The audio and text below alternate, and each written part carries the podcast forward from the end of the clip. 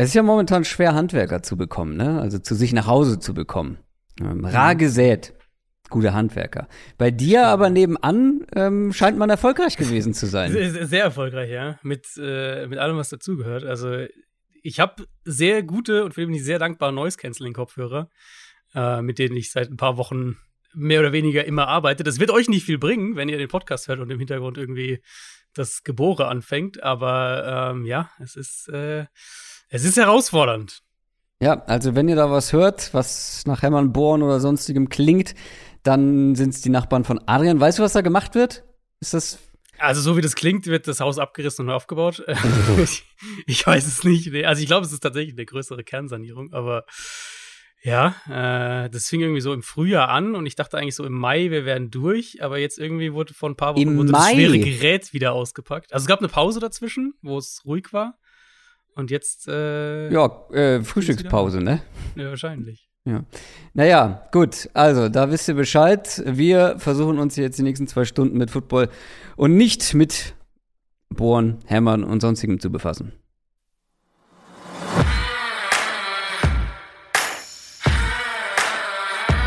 Down, Set, Talk. Der Football-Podcast mit Adrian Franke und Christoph Kröger.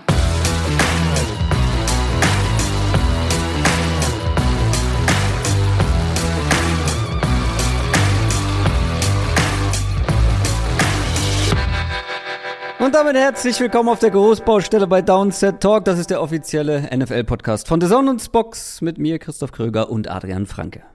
Einen wunderschönen guten Tag. Wir haben heute unsere erste Preview auf dem Zettel. Woche Nummer zwei in der NFL steht an. Der erste Spieltag ist rum. Adrian hat mir gerade noch erzählt, er hat die letzten vier Tage nichts anderes gemacht, als Football zu gucken. Gibt Schlimmeres, oder? Äh, also Football gucken und Kinder ins Bett bringen, muss man vielleicht fairerweise der, der Vollständigkeit halber sagen. Aber ja, ich meine, ich finde halt, also Week One ist sowieso noch mal so ein ganz eigenes Biest, weil du ja irgendwie versuchst von allem Eindrücke zu, mitzukriegen. Also, keine Ahnung, wenn in Woche ja, 8 sind, dann hast du ja von jedem Team schon mal so einen groben Eindruck und okay, vielleicht das eine Team muss ich jetzt nicht noch ein sechstes Mal mir angucken. Aber Woche 1 ist ja halt schon so, ah, eigentlich will ich alles sehen, komplett alles kann man nie gucken und dann versucht man irgendwie so viel wie möglich. Ich habe heute noch, äh, wenn ihr mir auf Twitter folgt, habt ihr es gesehen. Ich habe heute noch zum Beispiel die Jaguars Offense mir angeschaut. Das war jetzt tatsächlich eines der letzten Tapes, was ich noch auf dem Zettel hatte. Ähm, ja, so, so, so läuft die Woche 1 Woche. Ja, aber ich muss ganz ehrlich sagen, ich weiß nämlich noch ganz genau, ähm, wie ich letztes Jahr hier in dieser Folge saß und gesagt habe, Adrian, ich weiß nicht, warum wir das machen. Da analysieren wir wochenlang jedes einzelne Team und dann kommt in Woche 1 alles komplett anders. Und da muss ich zugeben, das ist dieses Jahr nicht so. Ich bin es gab natürlich ein paar Überraschungen und mhm. ein paar Enttäuschungen, gibt es mhm. jedes Jahr, aber es ist nicht so, dass ich von extrem vielen Sachen komplett ja. schockiert war oder äh, ja, ja, komplett irgendwie vom Glauben abfalle. Es kam echt einiges so, wie wir das erwartet mhm. haben. Ähm, zumindest was eine grobe Richtung ähm, angeht. Ja, aber wir werden natürlich in Woche Nummer zwei werden wir auch noch mal ein bisschen zurückgucken. Also da müssen wir so eine Mischung hinkriegen, ne? Aus Preview und ein genau. bisschen die Eindrücke genau. aus Woche Nummer eins. Ähm, ja. Deswegen werden wir auch keine Quick Question diese Woche machen, weil einfach wir wissen es jetzt seit ein paar Jahren. Die, diese erste Preview wird immer extrem lang und extrem ausführlich. Ja. Ja, ich finde, also, ähm, um auf deinen Take nochmal kurz zu kommen, ich finde, es ist ein sehr, sehr guter Take, weil ich auch den Eindruck hatte, die letzten Jahre hatten wir viel wildere Week One Overreactions. Ja. Ich fand, das ja. war dieses Jahr super gemäßigt. Ich habe ja, wenn ihr mein Mailback gelesen habt am Mittwoch bei Spox, habe ich ja genau das Thema auch aufgegriffen. Ähm, und also ich finde, es gibt wirklich gar nicht so viele. Klar, jetzt kann man irgendwie über die Patriots Offense reden, aber kein Mensch hat, glaube ich, erwartet, dass die Patriots Offense super gut wird.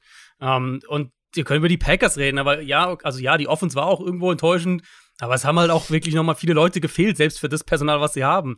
Also so selbst diese, keine letzte, letztes Jahr hatten wir ja, wenn wir beim Packers bleiben, hatten wir ja hier äh, Packers gehen in New Orleans total baden, ich weiß gar nicht, 3 zu 35 oder was das war am Ende. Mhm. Ähm, und so diese extremen Dinge hatten wir nicht. Und selbst die über die überraschenden Niederlagen, Broncos zum Beispiel, die kann man halt erklären. Also die waren jetzt ja nicht so, die Seahawks spielen die Broncos an die Wand, sondern nee, nee. man kann es wirklich erklären, okay, das ist passiert, das ist passiert, zweimal Fumble an der Goal-Line und so weiter und so ist es zustande gekommen, ist aber vom Ergebnis her vielleicht gar nicht so repräsentativ für das, was auf dem Platz passiert ist. Ja, und 800 Yards Strafen oder was sie da hatten. Ähm, ja. Oder auch, auch Steelers gegen Bengals. In neun von zehn Fällen hätten die Bengals dieses Spiel gewonnen mit der Performance, glaube ich. Also lass die hm. zwei Turnover weniger haben und ein bisschen weniger Pech. Ist auch nicht so, dass die Steelers Oder den Extrapunkt treffen am Ende. Ja, all solche Geschichten. Ähm, natürlich, das wird es jede Woche geben und es wird auch in der NFL jede Woche Überraschungsniederlagen, Überraschungssiege geben. Aber es war nicht ganz so nicht ganz so krass, was mir Hoffnung macht, weil jetzt als wir letzte Woche über die Prediction gesprochen haben und wo bei mir halt wirklich nicht viel gestimmt hat und das hat ja in Woche 1 schon hat das Unheil schon seinen Lauf genommen, da bin ich deutlich positiver diese Woche. Wir schauen gleich auf Woche Nummer 2, vorher aber noch ein paar News. News aus der NFL. Natürlich gab es leider auch direkt in Woche 1 schwerwiegende Verletzungen, aber auch hier muss ich sagen, Verhältnis, gefühlt verhältnismäßig wenige. Fangen wir aber mal mit der, mit der namhaftesten Verletzung eigentlich an. Dak Prescott musste raus aus dem Spiel ähm, gegen die Bucks und es ist dann aber doch gar nicht so schlimm. Er wird aber ein paar Wochen fehlen. Das ist die Frage, wie wie schlimm ist es wirklich? Also, es ist ein gebrochener Daumen an der Wurfhand, das wissen wir, an der rechten Hand, der Daumen gebrochen. Und die erste Prognose waren ja eben sechs bis acht Wochen. Mhm. So. Und dann da kam Jerry man, Jones. Genau, da müsste man eigentlich den Spieler auf IA setzen, äh, damit man den also Roster-Spot. Also müsste man nicht, aber es wäre müsste sinnvoll. Müsste man nicht, aber wäre ja. sinnvoll, damit man den Roster-Spot genau. hat. Genau. Genau. Und müsste sich vielleicht um einen Quarterback auch bemühen, ja. wenn es acht Wochen sind. Ja, jetzt könnte er aber deutlich schneller zurückkommen ich bin da echt skeptisch. Also Jerry Jones hat das gesagt am Dienstag. Er hat gesagt, wir packen ihn nicht auf Injured Reserve, weil wir wollen nicht ausschließen so, dass er innerhalb von vier Wochen vielleicht wieder spielen kann. Und das ist ja eben, wer auf IR geht, ist mindestens vier Wochen raus. Ich weiß nicht, was ich davon halten soll, weil ich, ich, also ich erachte es als für sehr unwahrscheinlich, dass ein gebrochener Daumen an der Wurfhand nach drei Wochen ausreichend verhalten ist, dass du nicht nur den Ball wieder greifen und, und, und werfen kannst, sondern dass es auch robust genug alles schon wieder ist, um Football zu spielen. Du kannst ja jeden Moment wieder einen Hit da drauf kriegen. Ähm, ich frage mich schon ein bisschen, ob das so ein Move von Jerry Jones ist, um damit die Leute die Saison nicht komplett abschreiben. Weißt du, mhm. ich meine? So, hier, hey, guckt hier, Leute, Dak, vielleicht ist er in, in, drei Wochen wieder da. Bleibt bei uns, so nach dem Motto. Ähm, sie wollen ja wohl keine Alternative holen. Das zumindest waren die klaren Berichte bisher. Ich, ich wäre wirklich überrascht, wenn wir Prescott in drei, vier Wochen wiedersehen. Und selbst wenn jetzt, wenn er sagen wir, fällt nur vier Wochen aus, was ja immer noch echt schnell wäre für einen gebrochenen Daumen an der Wurfhand, ähm, vier Spiele Cooper Rush ist halt auch, boah, das ist halt schon echt auch bitter. Und sie haben jetzt Woche 1 verloren. Die werden ist wahrscheinlich ja in keinem Spiel Favorit sein mit Cooper Rush und dann. Aber auch unabhängig ja. davon. Die waren ja mit Dak Prescott vorher schon. Richtig. Also. Genau, also jetzt, natürlich will, man will nie, dass sich jemand verletzt, aber auch vor der Verletzung mein, mein, meine Skepsis zu den Cowboys habe ja. ich da schon so ein bisschen bestätigt gesehen. Ja. Ähm, jetzt ist es natürlich eine minimale Sample Size, dadurch, dass es jetzt nicht mal ein ganzes Spiel war, aber die Offense hat den Ball ja kaum bewegt. Ich glaube, die waren kein einziges Mal in, innerhalb der gegnerischen 30-Yard-Line mit der Offense. Ähm, ja, wir werden gleich wir werden auf die Cowboys noch kommen, aber das ist auch nur Offense einfach, wo zu viel fehlt in meinen Augen. Und ja. wenn die, jetzt sagen wir mal, die stehen, sagen wir mal, es sind vier Wochen. In vier Wochen ähm, wäre Prescott vielleicht wirklich, also sozusagen würde vier Wochen ausfallen und könnte dann vielleicht wieder spielen. Und die stehen 0 und 5. Hm. Ja, also da, da halte ich doch Prescott lieber noch mal zwei Wochen raus und lasse ihn komplett gesund werden, weil 0 und 5 ist es ja durch. Das sagst du wahrscheinlich, der objektiv von draußen drauf gucken kann. Äh, Mike McCarthy, wo der Stuhl anfängt ja, zu fackeln. Richtig, ja. Wird ihn, glaube ich, schneller Wobei wir alle auch sehen. wissen, Jerry Jones hat das letzte Wort da. Das ist richtig. das ähm, ist absolut richtig. Ähm, dann bei den Steelers eine sehr, sehr unglückliche Verletzung. TJ Watt hat ein Megaspiel gemacht, generell diese ganze mhm. Steelers Front, Steelers Defense ähm, und er allen voran. Hat sich verletzt, aber auch hier scheint ähm, die Verletzung dann nicht ganz so schlimm zu sein, wie, be wie zuerst befürchtet. Ja, hier auch mit mehr Substanz als bei Prescott. Weil alles, was wir bei Prescott haben, ist ja die Jerry Jones-Aussage letztlich. Mhm. Bei TJ Watt war ja so die erste Berichtelage, okay, Brustmuskelriss, Saison aus. Und man hat es ja auch klar gesehen, ne? als Watt vom Feld gegangen ist, hat er eindeutig zu dem Betreuer gesagt, I tore my pack. Also ich habe meinen Brustmuskel mhm. gerissen. Untersuchungen haben ergeben, dass er nicht operiert werden muss. Operation wäre halt wirklich mehrere Monate, das wäre die Saison für ihn gewesen. Ohne OP könnte er nach sechs Wochen ungefähr zurückkehren. Ähm, das gibt dem Ganzen natürlich einen komplett anderen Anstrich und, und den Steelers eine Chance, auch jetzt auf die Saison betrachtet, ja, kompetitiv zu sein. Und ich meine, in Woche 1 waren sie definitiv kompetitiv und das, obwohl jetzt die eigene Offense nicht viel gemacht ja. hat. Ja, die Defense hat wirklich stark gespielt. Mal sehen, was das für, ein, für einen Einfluss hat. Aber natürlich trotzdem herber Verlust, bester Spieler in dieser Defense. Ja. Mit Abstand. Und natürlich in Woche Nummer zwei oder vor Woche Nummer zwei darf eine 49ers-Verletzung nicht fehlen. Das ist Tradition, leider. Elijah Mitchell, Starting Running Back der 49ers, mhm. hat sich schwer verletzt und der ist dann doch etwas länger draußen. Ja, so wie äh, Raheem Mostert war es ja letztes Jahr. Genau. Ähm, Knieverletzung ist es. Raheem Mostert war dann aber wirklich noch länger raus. Aber bei Elijah der Mitchell, der könnte raus, zumindest ja. zurückkommen im Laufe der Saison. Genau, also Erwartung, also der wurde schon auf IR gesetzt. Erwartung ist, dass er acht Wochen ungefähr fehlen wird. Ja, äh, viel Spaß dabei, dieses Backfield jetzt zu sortieren, wenn ihr zum Beispiel irgendwie fantasymäßig einen Blick drauf haben wollt. Jeff Wilson war der Backup in Week One. Ich weiß nicht, wie viel man von Jeff Wilson erwartet. Uh, Tyrion Davis Price, der Drittrunden-Pick, war gar nicht active, nee. soweit ich weiß, obwohl er nicht verletzt war. Nee, das weiß ich als Fantasy-Owner, ja. Sehr gut, ja. Uh, dann gibt's noch Jordan Mason, der undrafted Rookie. Der war active als Nummer 3, hat aber nur Special Teams gespielt in Woche 1. Und jetzt haben sie Marlon Mack noch für ihr Practice Squad geholt. Und es wird mich mhm. nicht wundern, wenn der eher nee, früher als später eine Rolle irgendwie kriegt. Hört mir auf um, mit ähm, Marlon Mack. Bitte. ja, so wird dieses halt. Und wahrscheinlich Nein. der, der, der am meisten irgendwie den Bump nochmal dann bekommt, ist Debo Samuel, der ja auch irgendwie gleich wieder acht Carries am Sonntag hatte, inklusive einem Rushing-Touchdown. Ja, ich habe mich auch gefragt, ob der sich so, so drüber freut, weil das war ja, ja auch ein Teil der Verhandlungen, dass ja. er das nicht mehr so oft machen will. Er kriegt ja immer jetzt mehr Geld, ne, wenn er den Ball läuft. So. Ja, schön. Ähm, ja, aber das ist halt ist halt echt bitter. Es, es, trifft halt wirklich oft die Niners und, und gerade eben dieses Backfield die letzten Jahre immer wieder so ein Thema gewesen. Und sie haben ja, ähm, ja, sie haben es ja schon in der, in, der, in der Preseason schon ausgedünnt gehabt. Mal gucken. Ich, ich weiß nicht, wie du es siehst. Ich sehe Jeff Wilson halt nicht als einen klaren Starting Running Back in einer Offense mit Playoff-Ambitionen.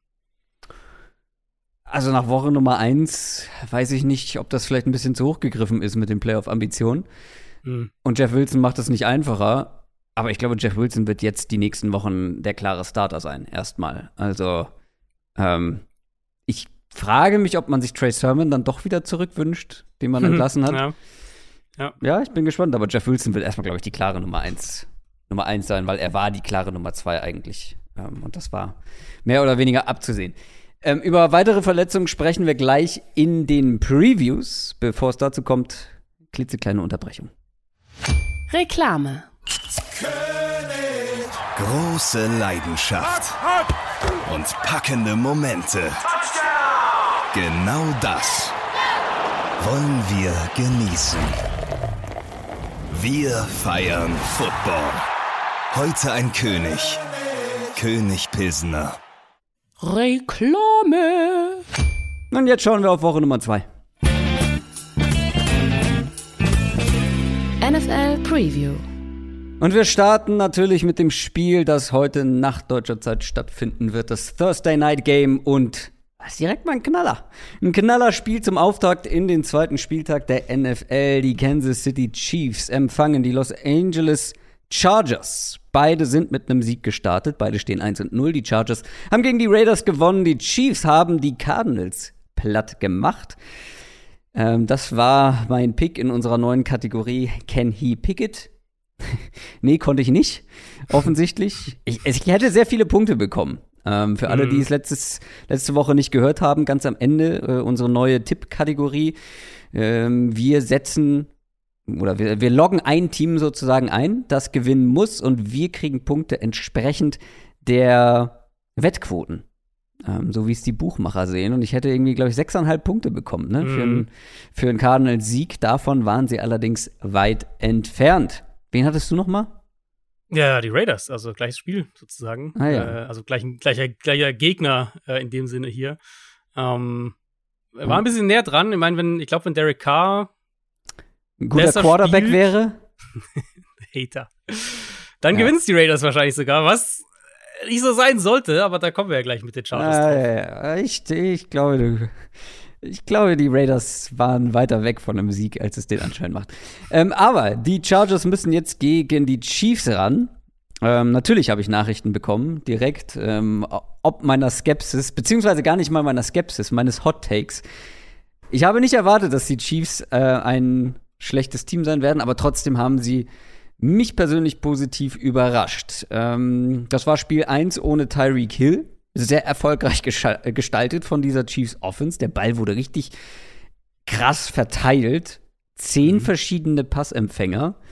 Ähm, das, ich habe mal geguckt, spaßeshalber. Das komplette letzte Jahr hatte man 17 verschiedene, inklusive zwei Linemen, die den Ball mhm. gefangen haben bei den Chiefs. Und jetzt steht man schon bei 10. Also da hat sich auf jeden Fall was getan, da hat man sich angepasst. Dazu konnten sie den Ball laufen. Isaiah Pacheco mit 12 Carries, lag natürlich auch daran, dass man früh sehr weit vorne lag. Clyde Edwards Hilaire, zwei Receiving Touchdowns. Das Ding ist, ähm, die Cardinals Defense hat es den Chiefs aber jetzt auch nicht sonderlich schwer gemacht. Mhm. Ich weiß nicht, ob das gegen die Chargers of äh, Defense auch so flutschen wird. Wie ist dein Eindruck, äh, Eindruck von den Chiefs aus der ersten Woche und was erwartest du jetzt gegen, gegen diese Chargers Defense? Komplett anderes Spiel. Also Chiefs waren sehr, sehr gut. Das soll man auf keinen Fall kleinreden, aber ich, also man kann, finde ich, nicht genug betonen, wie sehr Arizona in das offene Messer gerannt ist. Ich vermute, weil sie gedacht haben, von der, von der Gameplan-Idee her defensiv, dass sie die Offense eh nicht gestoppt kriegen. Also dann versuchen sie halt lieber so ein paar Big Plays zu machen, ein bisschen aggressiver drauf zu gehen. Das hat ja, Mahomes halt Aggressivität, Aggressivität und Patrick Mahomes, das ja, haben jetzt schon genau. andere Teams irgendwie erfahren, dass das nicht die beste Idee ist. Und vor allem jetzt in den letzten Jahren eigentlich hat es ja kaum noch jemand so gemacht. Also ja. Mahomes ist halt wirklich, und Mahomes plus Andy Reid, muss man ja auch sagen, in puncto Play-Designs, das ist eine der Offenses, die du eigentlich nicht blitzt und die auch eigentlich kaum noch jemand wirklich blitzt. Also jetzt nicht im Sinne von kein, kein einziger Blitz gegen die, aber die haben halt so Blitzquoten von 15, 20 Prozent oder sowas in den meisten Spielen ähm, gegen sich. Und die Cardinals haben ihn halt bei über der Hälfte seiner Dropbacks geblitzt. Das passiert eigentlich nie gegen Mahomes und hat halt auch fünf Touchdowns gegen den Blitz geworfen. So, und ich glaube, da können wir halt sicher sein, das wird sehr, sehr anders aussehen gegen eine Brandon Staley Defense. Ja. Ähm, die spannendste Frage ist ja dann halt so im, im weitergedacht, bekommen wir ein dominantes Spiel von Khalil Mack und Joey Bosa, die beide ziemlich gut waren jetzt direkt gegen die Raiders, ja. aber die halt auch mit wenig Unterstützung natürlich gegen eine gute Offensive Line Druck machen müssen. Absolut, ähm, da bin ich auch sehr gespannt drauf. Ähm, wir können nur hoffen, dass die Bauarbeiter neben dir um 16 Uhr Feierabend machen, früh nach Hause gehen heute. ähm, die höre ich selbst durch Discord durch. Ähm, ja, die Chargers Defense hat es ja eigentlich ganz gut gemacht, bis auf Devontae Adams, der da einige Male Asante mhm. Samuel, beziehungsweise sagen wir es so, der hatte Asante Samuel, glaube ich, bis auf ein Play richtig in der Tasche. Mhm. Aber den Chiefs fehlt halt jetzt so ein bisschen dieser Wide Receiver Playmaker. Sie haben immer noch Travis Kelsey und Travis Kelsey war für die Chargers auch letztes Jahr ein Problem. 104 und 191 Yards, die Travis Kelsey gegen die Chargers in den letzten zwei Spielen fangen konnte. Was erwartest du da für einen Gameplan? Vor allem gegen Travis Kelsey. Ich, also gegen Travis Kelsey bin ich sehr gespannt, wie oft sie Dervin James hinstellen. Mhm. Das wäre so vom Matchup her der logischste Gegenpart. Ähm, ich erwarte generell ein Matchup an Formationen und Personell-Groupings. Da waren die Chiefs sehr variabel in Week One. Das ist ja auch Teil davon, so okay, sie verteilen den Ball viel, sie spielen irgendwie, binden alle Leute mit ein, dass sie halt auch in ihren Personell-Groupings sehr variabel waren. Wie bekommen sie spezifische Matchups hin? Wie können sie die vielleicht forcieren? Ähm, zum Beispiel gegen Arizona haben sie Kelsey sehr oder auffallend häufig sehr weit außen postiert. Machen sie das wieder. Wenn sie das machen, geht Dervin James da mit gegen Kelsey nach außen. Geht der, also ist es wirklich dann was, wo die Chargers ihn häufig auch in, für Kelsey abstellen? Oder bricht es zu sehr die Struktur ihrer Defense auf, dass sie das so dann nicht machen wollen, wenn Kelsey wirklich weit außen postiert ist? Und so wird man, glaube ich, viel sehen. Also von Tight End Groupings über ähm, verschiedene Formationen, dass die Chiefs da wirklich versuchen, sich Matchups zurechtzulegen. Und sie haben ja eine gute Offensive Line. Also ich, sie werden da jetzt nicht irgendwie überrannt werden von diesem Pass Rush. Das, glaube ich, kann man direkt sagen. Plus wir vermuten, dass JC Jackson noch nicht spielt. Der hat jetzt ein bisschen trainiert diese Woche, aber wir vermuten, dass er noch nicht spielt. Und dann fehlt ja den Chargers auch einfach so der Nummer 1 Corner. Das heißt, selbst wenn wir sagen, die Chiefs verteilen den Ball halt viel und so, ähm, die Chargers haben dann individuell, denke ich, eine, eine passable Waffe gegen Kelsey mit Derwin James, aber sie haben ja jetzt ja keinen Shutdown-Corner irgendwie so daneben. Und dann kommt ja dieses Element Ball verteilen halt doch wieder ins Spiel. Ja, und wenn die Chiefs das wieder so gut hinkriegen wie im ersten Spiel. Aber trotzdem glaube ich halt, dass die, du hast es ja schon gesagt, ganz anderes Spiel für die Chiefs Offense. Da wird nicht so aggressiv geblitzt. Ähm, da wird deutlich mehr auf ja, Abwarten gespielt. Wir kennen mhm. das Thema mit, mit den äh, Too High Defenses und, und Patrick Mahomes. Ich glaube, das wird man hier deutlich mehr sehen können. Auf der anderen Seite die Chargers Offense. Ich habe gesehen bei Twitter, es gab einen enttäuschten Herrn Franke, was die Chargers Offense mm. angeht. Und im Grundsatz würde ich da auch mitgehen. Man ist immer noch recht konservativ und verhalten und äh, natürlich lächerlich, wie wenig Mike Williams eingebunden wurde. Zwei Catches für zehn Yards. Mhm. Ja, das ist genau die Art und Weise, wie du Mike Williams nicht einsetzen müsstest, solltest. Aber individuell haben die Chargers wieder überzeugen können. Allen voran natürlich Justin Herbert sah richtig gut aus jetzt zum Start. Keenan Allen sah auch richtig gut aus. Der wird sehr wahrscheinlich ausfallen. Hamstring-Probleme. Ähm, aber die Andrew Carter zum Beispiel hat einen guten Eindruck gemacht. Scheint ein Thema zu sein jetzt für die kommende Saison. Ähm, ich glaube tatsächlich immer noch, wenn die Chargers Offense muss, dann können sie auch noch einen Gang höher schalten. Das mussten sie jetzt gegen die Raiders nicht so richtig, weil die Raiders einfach nicht rangekommen sind. Hier müssen sie aber wahrscheinlich, um mit dieser Chiefs Offense mitzuhalten. Ja, es war halt leider die, die Chargers Offense, die wir letztes Jahr gesehen haben und die ich da auch so oft kritisiert habe. Also super run-heavy bei Early Down, mhm. sehr auf das Quick Game ausgelegt. Und die Folge ist einfach, dass die Drives super wenig Spielraum für Fehler haben. Und ich finde gerade den Vergleich zwischen den beiden Offense da auch so, so vielsagend irgendwo. Weil was wir bei den Chiefs eben haben, ist eine, eine, Struktur, die dir einen sehr hohen Floor gibt, schon schematisch jetzt offensiv gesprochen. Und Patrick Mahomes, das, was er als, als Ausnahme Quarterback dann sozusagen macht, also nicht das Down-to-Down, Down-for-Down-Play, sondern so wirklich die, die Highlight-Momente, das kommt halt on top oben drauf. Bei den Chargers hat man, finde ich, oft den Eindruck, dass die, die Ausnahmeplays von Herbert notwendig sind für die Offense, damit die Offense den Ball auf einem hohen Level bewegen kann. Das finde ich ist wirklich der gravierende Unterschied. Und das kommt halt dadurch, dass sie eben viel den Ball früh laufen, viel in diese, viel in, in, in lange Second, lange Third Downs auch kommen, selten mal einfache First Downs kreieren, ja. was die Chiefs halt wahrscheinlich besser machen als jede andere Offense in der NFL. Um, ähm, und ja, diese absurden Plays von Herbert, die hatte er auch gegen die Raiders. Sonst hätten sie es wahrscheinlich gar nicht gewonnen, ehrlicherweise. Aber das ist ja so, der, was ich vorhin auch so ein bisschen bei, bei Carr schon drauf angespielt habe und bei den Raiders. Wenn der gegnerische Quarterback schlecht spielt, drei Interceptions wirft, deine eigene Defense echt gut spielt, dann sollte das halt mit Justin Herbert auf Quarterback, sollte das keine Zitterpartie hinten raus sein. Mhm. Und das war es halt für die Chargers. Ähm, deswegen, die Chiefs haben eine sehr, sehr physische Front, die, glaube ich, der Chargers-Line auch Probleme bereiten kann. Gerade auf der rechten Seite der Chargers-Line. Und ähm, ja, das wird, also ich will deutlich mehr von der Chargers Offense noch sehen, weil so wie sie da jetzt wieder gespielt haben, von der generellen Herangehensweise einfach her. Und es ist nicht so, dass sie das nicht können. Also Herbert kann das ja auch, diese, diese Rolle spielen. Ähm, mhm. Aber wenn sie das halt so spielen und das dabei bleiben, dann weiß ich nicht, ob ich sie halt ganz oben in den Contenderkreis packe. Ja, es wird vor allem jetzt spannend zu sehen sein, wie sie es angehen ohne Keelan Allen, der ja halt einfach der ein maßgeblicher Faktor im Gameplan auch gewesen ist, so wie sie ihn ja, forciert haben, fokussiert haben. Und da bin ich mal gespannt, weil der Nummer 3 Posten in dieser Offense bei den Wide Receivers war eher schon ein Fragezeichen. Das war jetzt DeAndre Carter am Spieltag 1 und Josh Palmer hatte nicht so die große Rolle. Da bin ich echt gespannt, ob sie jetzt halt einfach notgedrungen mehr Mike Williams einsetzen und wie sie dann auch ihn mehr einsetzen. Das ja, werden ja. wir beobachten. Das war ja so ein Sinnbild, so ein bisschen, ne? Wenn du sagst, ja, ähm, total. wie, wie setzt du das, also wie du in der Einleitung gesagt hast, so genauso setzt man Mike Williams halt nicht ein. Ja. Wenn Mike Williams halt mehr diese vertikalen Routes auch bekommt, dann sieht die Offense ja auch anders aus. Ja, das haben wir letztes Jahr auch teilweise sehen können. Ähm, aber hier steht ein bisschen, also zumindest bei den Buchmachern, Shootout drauf sind natürlich auch zwei sehr, sehr gute Offenses, die sich hochschaukeln können. 54,5 Punkte ist das Over-Under. Die Chiefs sind mit vier Punkten Favorit. Ich würde vorschlagen, wir machen es wieder ganz am Ende, dass wir über die Tipps sprechen und mhm. auch da erst verkünden, ähm, wen, wir, wen wir nehmen.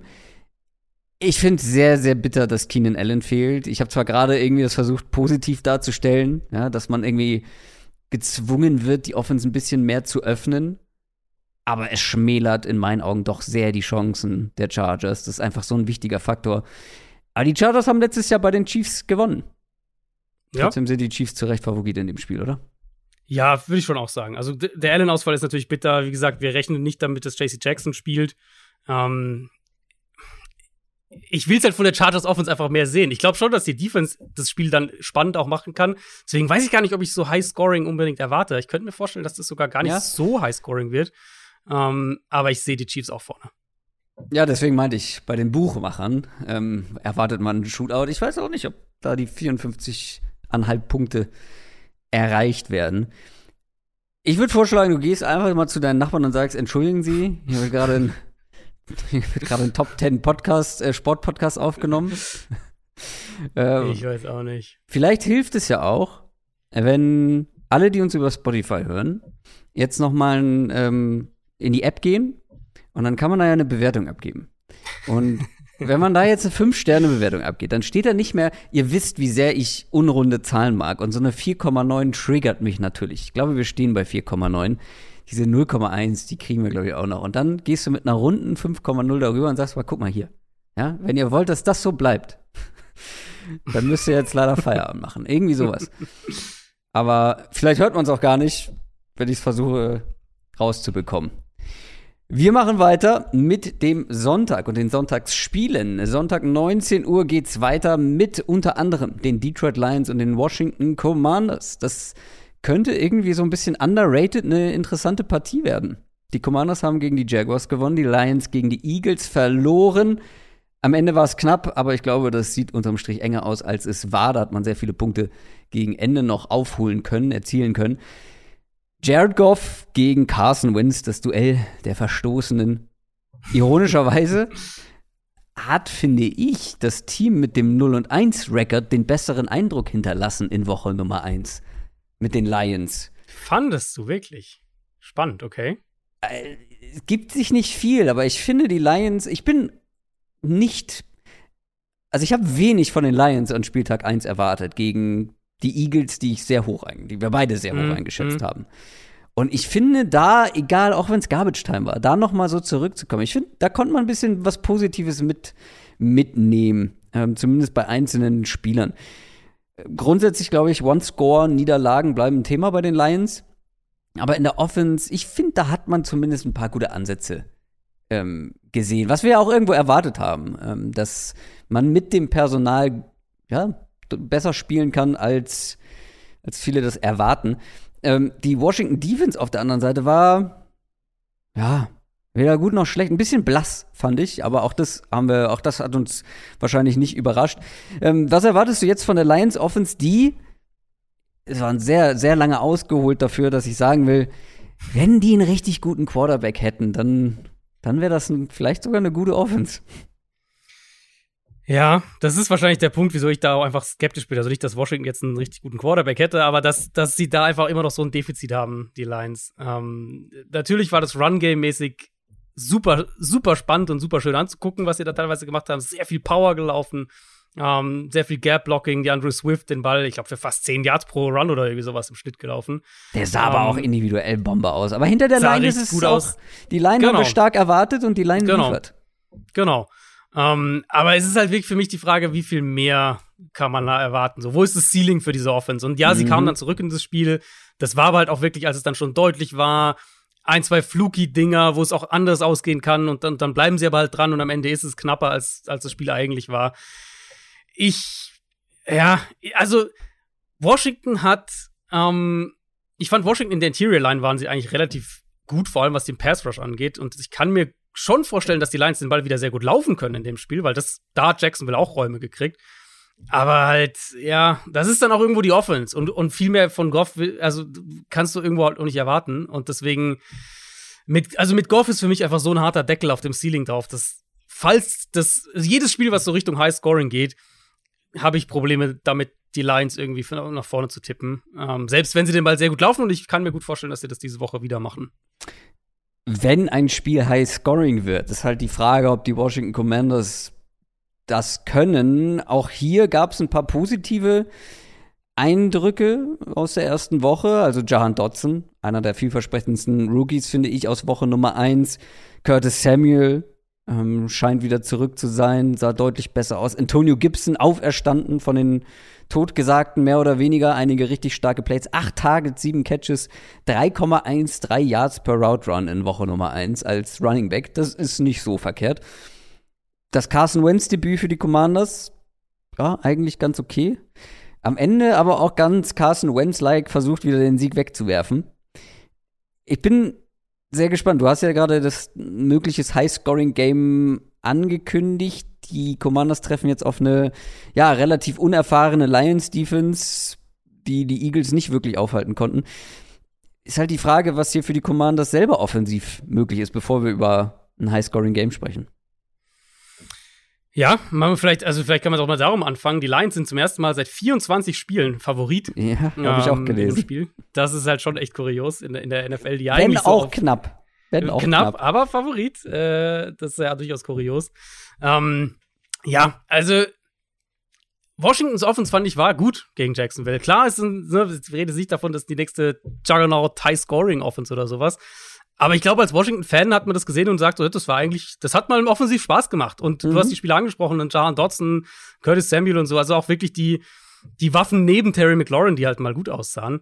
Und jetzt geht's halt gegen ein Lions-Team, das bei fast der Hälfte der Passplays gegen die Eagles Man-Coverage gespielt hat. Ich habe keine Ahnung, warum du das machst gegen so eine Offense mit diesem Option-Run-Game und dem, dem, mobilen Quarterback.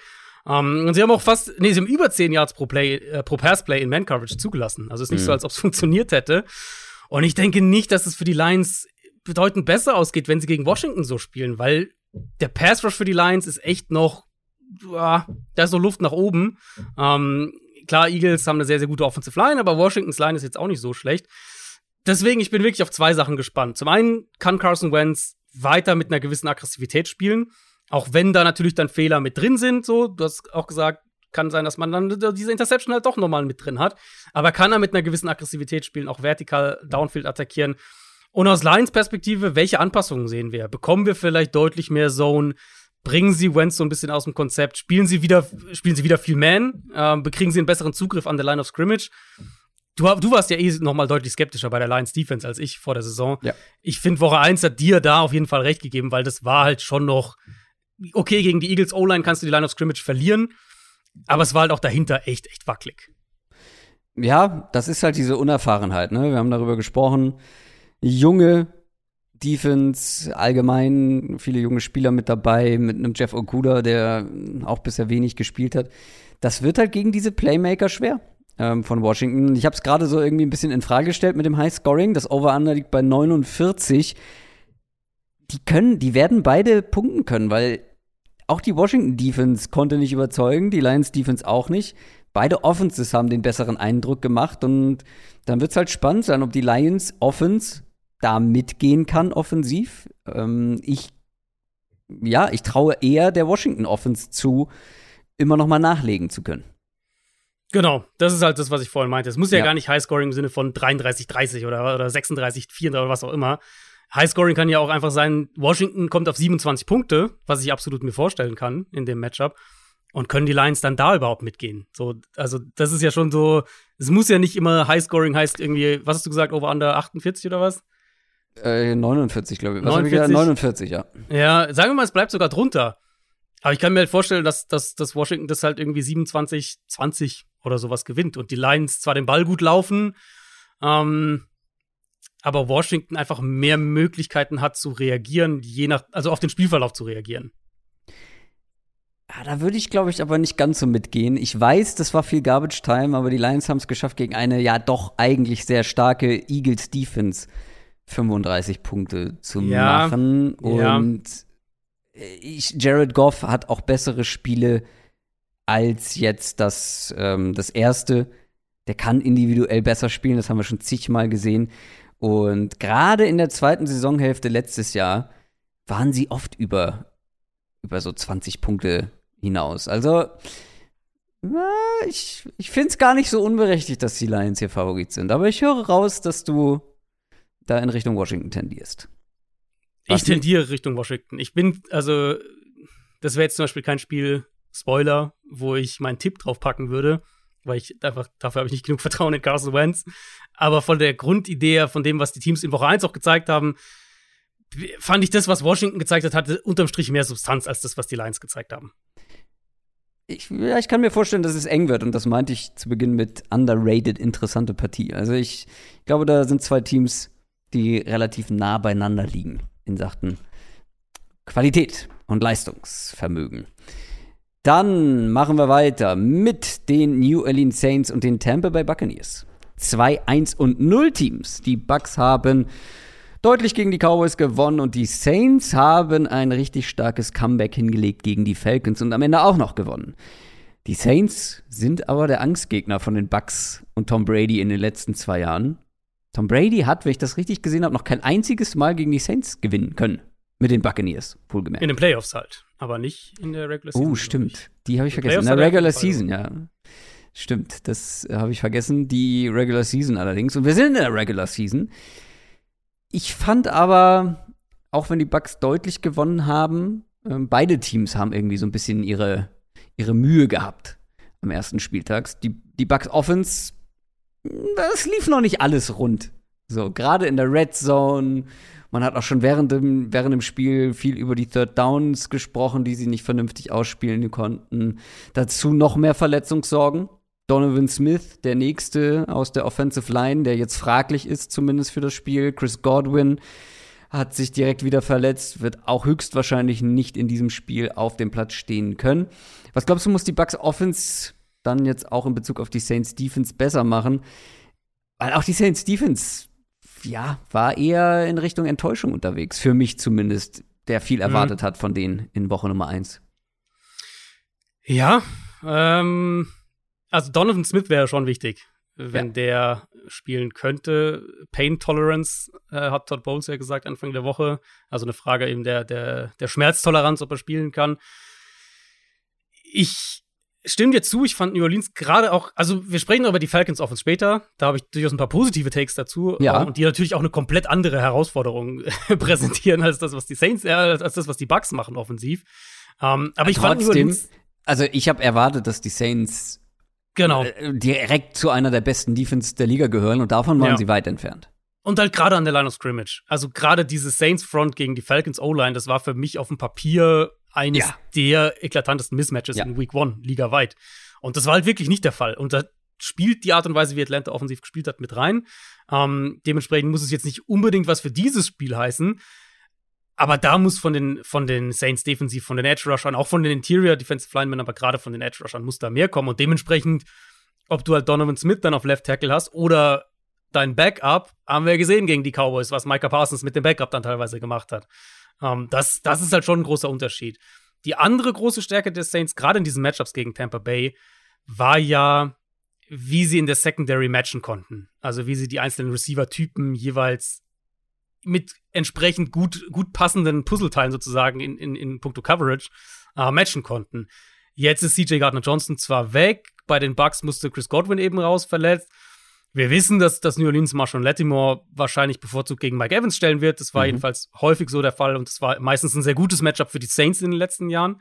Ähm, vielleicht ist es dann wieder Julio Jones, der mhm. ein bisschen der Go-To-Guy ist gegen den Nummer 2 Outside Corner.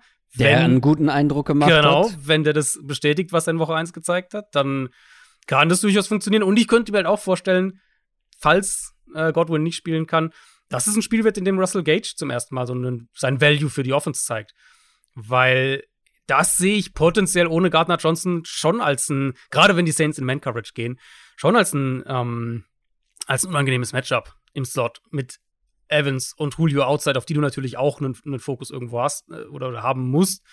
Und vor allem, wenn wir sagen, Brady muss vielleicht den Ball schnell loswerden, mhm. dann denke ich, wird da, klar, wissen wir alle, wird es auch viele Dump-Offs geben zu den Running Backs, aber dass dann Russell Gage im Slot vielleicht oder halt Godwin, wenn der spielt, ne, Insert, je nach Slot-Receiver, ähm, dass der eine große Rolle haben wird in dem Spiel und auch ein Problem sein wird für die Saints Defense. Ja, du hast die Dump-Offs angesprochen, Leonard Fournette. Ja, wird weiterhin eine große Rolle in dieser Offense haben. Rashad White durfte aber auch ein paar Mal ran. Mhm. Julio Jones, generell gab es mehrere Spieler, die mich einfach richtig happy gemacht haben, weil es einfach ja, meine, meine Lieblingsspieler sind, die aber in den letzten Jahren halt stark abgebaut haben, beziehungsweise nicht mehr so viel zeigen konnten. Julio Jones, Saquon Barkley, über den wir später noch sprechen mhm. werden. Ähm, ja, es hat mich, es war eine, eine gute Woche für meine äh, All-Time-Favorites sozusagen. Ich bin sehr gespannt. Ich hoffe sehr, dass Julio Jones fit bleibt, weil das war ja, ja. in der Vergangenheit häufiger eher das Problem. Auf der anderen Seite, die Bucks Defense wusste zu überzeugen. Also ja, die Cowboys Offense war nicht gut, aber das lag eben halt auch daran, dass die Bucks Defense gut gespielt haben. Konnten die Cowboys bei gerade mal drei Punkten halten und das auch, also waren schon gut, bevor Dak Prescott raus ist. Ähm, also ja, wir wussten, die Cowboys Offense wird nicht mega stark sein, aber das war schon eine sehr starke Defense-Performance. Das wird jetzt für die Saints noch mal eine ganz andere Herausforderung. Also man hatte ja sogar gegen die Falcons Defense bis zum vierten Viertel echt Probleme. Auch wenn es hier auch positive Dinge gab. Michael Thomas ist noch so ein Kandidat, von dem man lange nichts gesehen hat und äh, mhm. der zu meinen Lieblingsspielern eigentlich gehört in der Liga. Richtig starke, äh, richtig starker Auftakt gewesen, vor allem dann hinten raus. Äh, Chris Olave mit ein paar guten Plays. Trotzdem habe ich hier so meine Bedenken, wenn wir dieses Matchup uns angucken. Ja, die Konstanz halt so ein bisschen ein Fragezeichen, finde mhm. ich, bei den Saints. Also auch, ich habe eine Statistik gesehen, die das eigentlich super unterstreicht.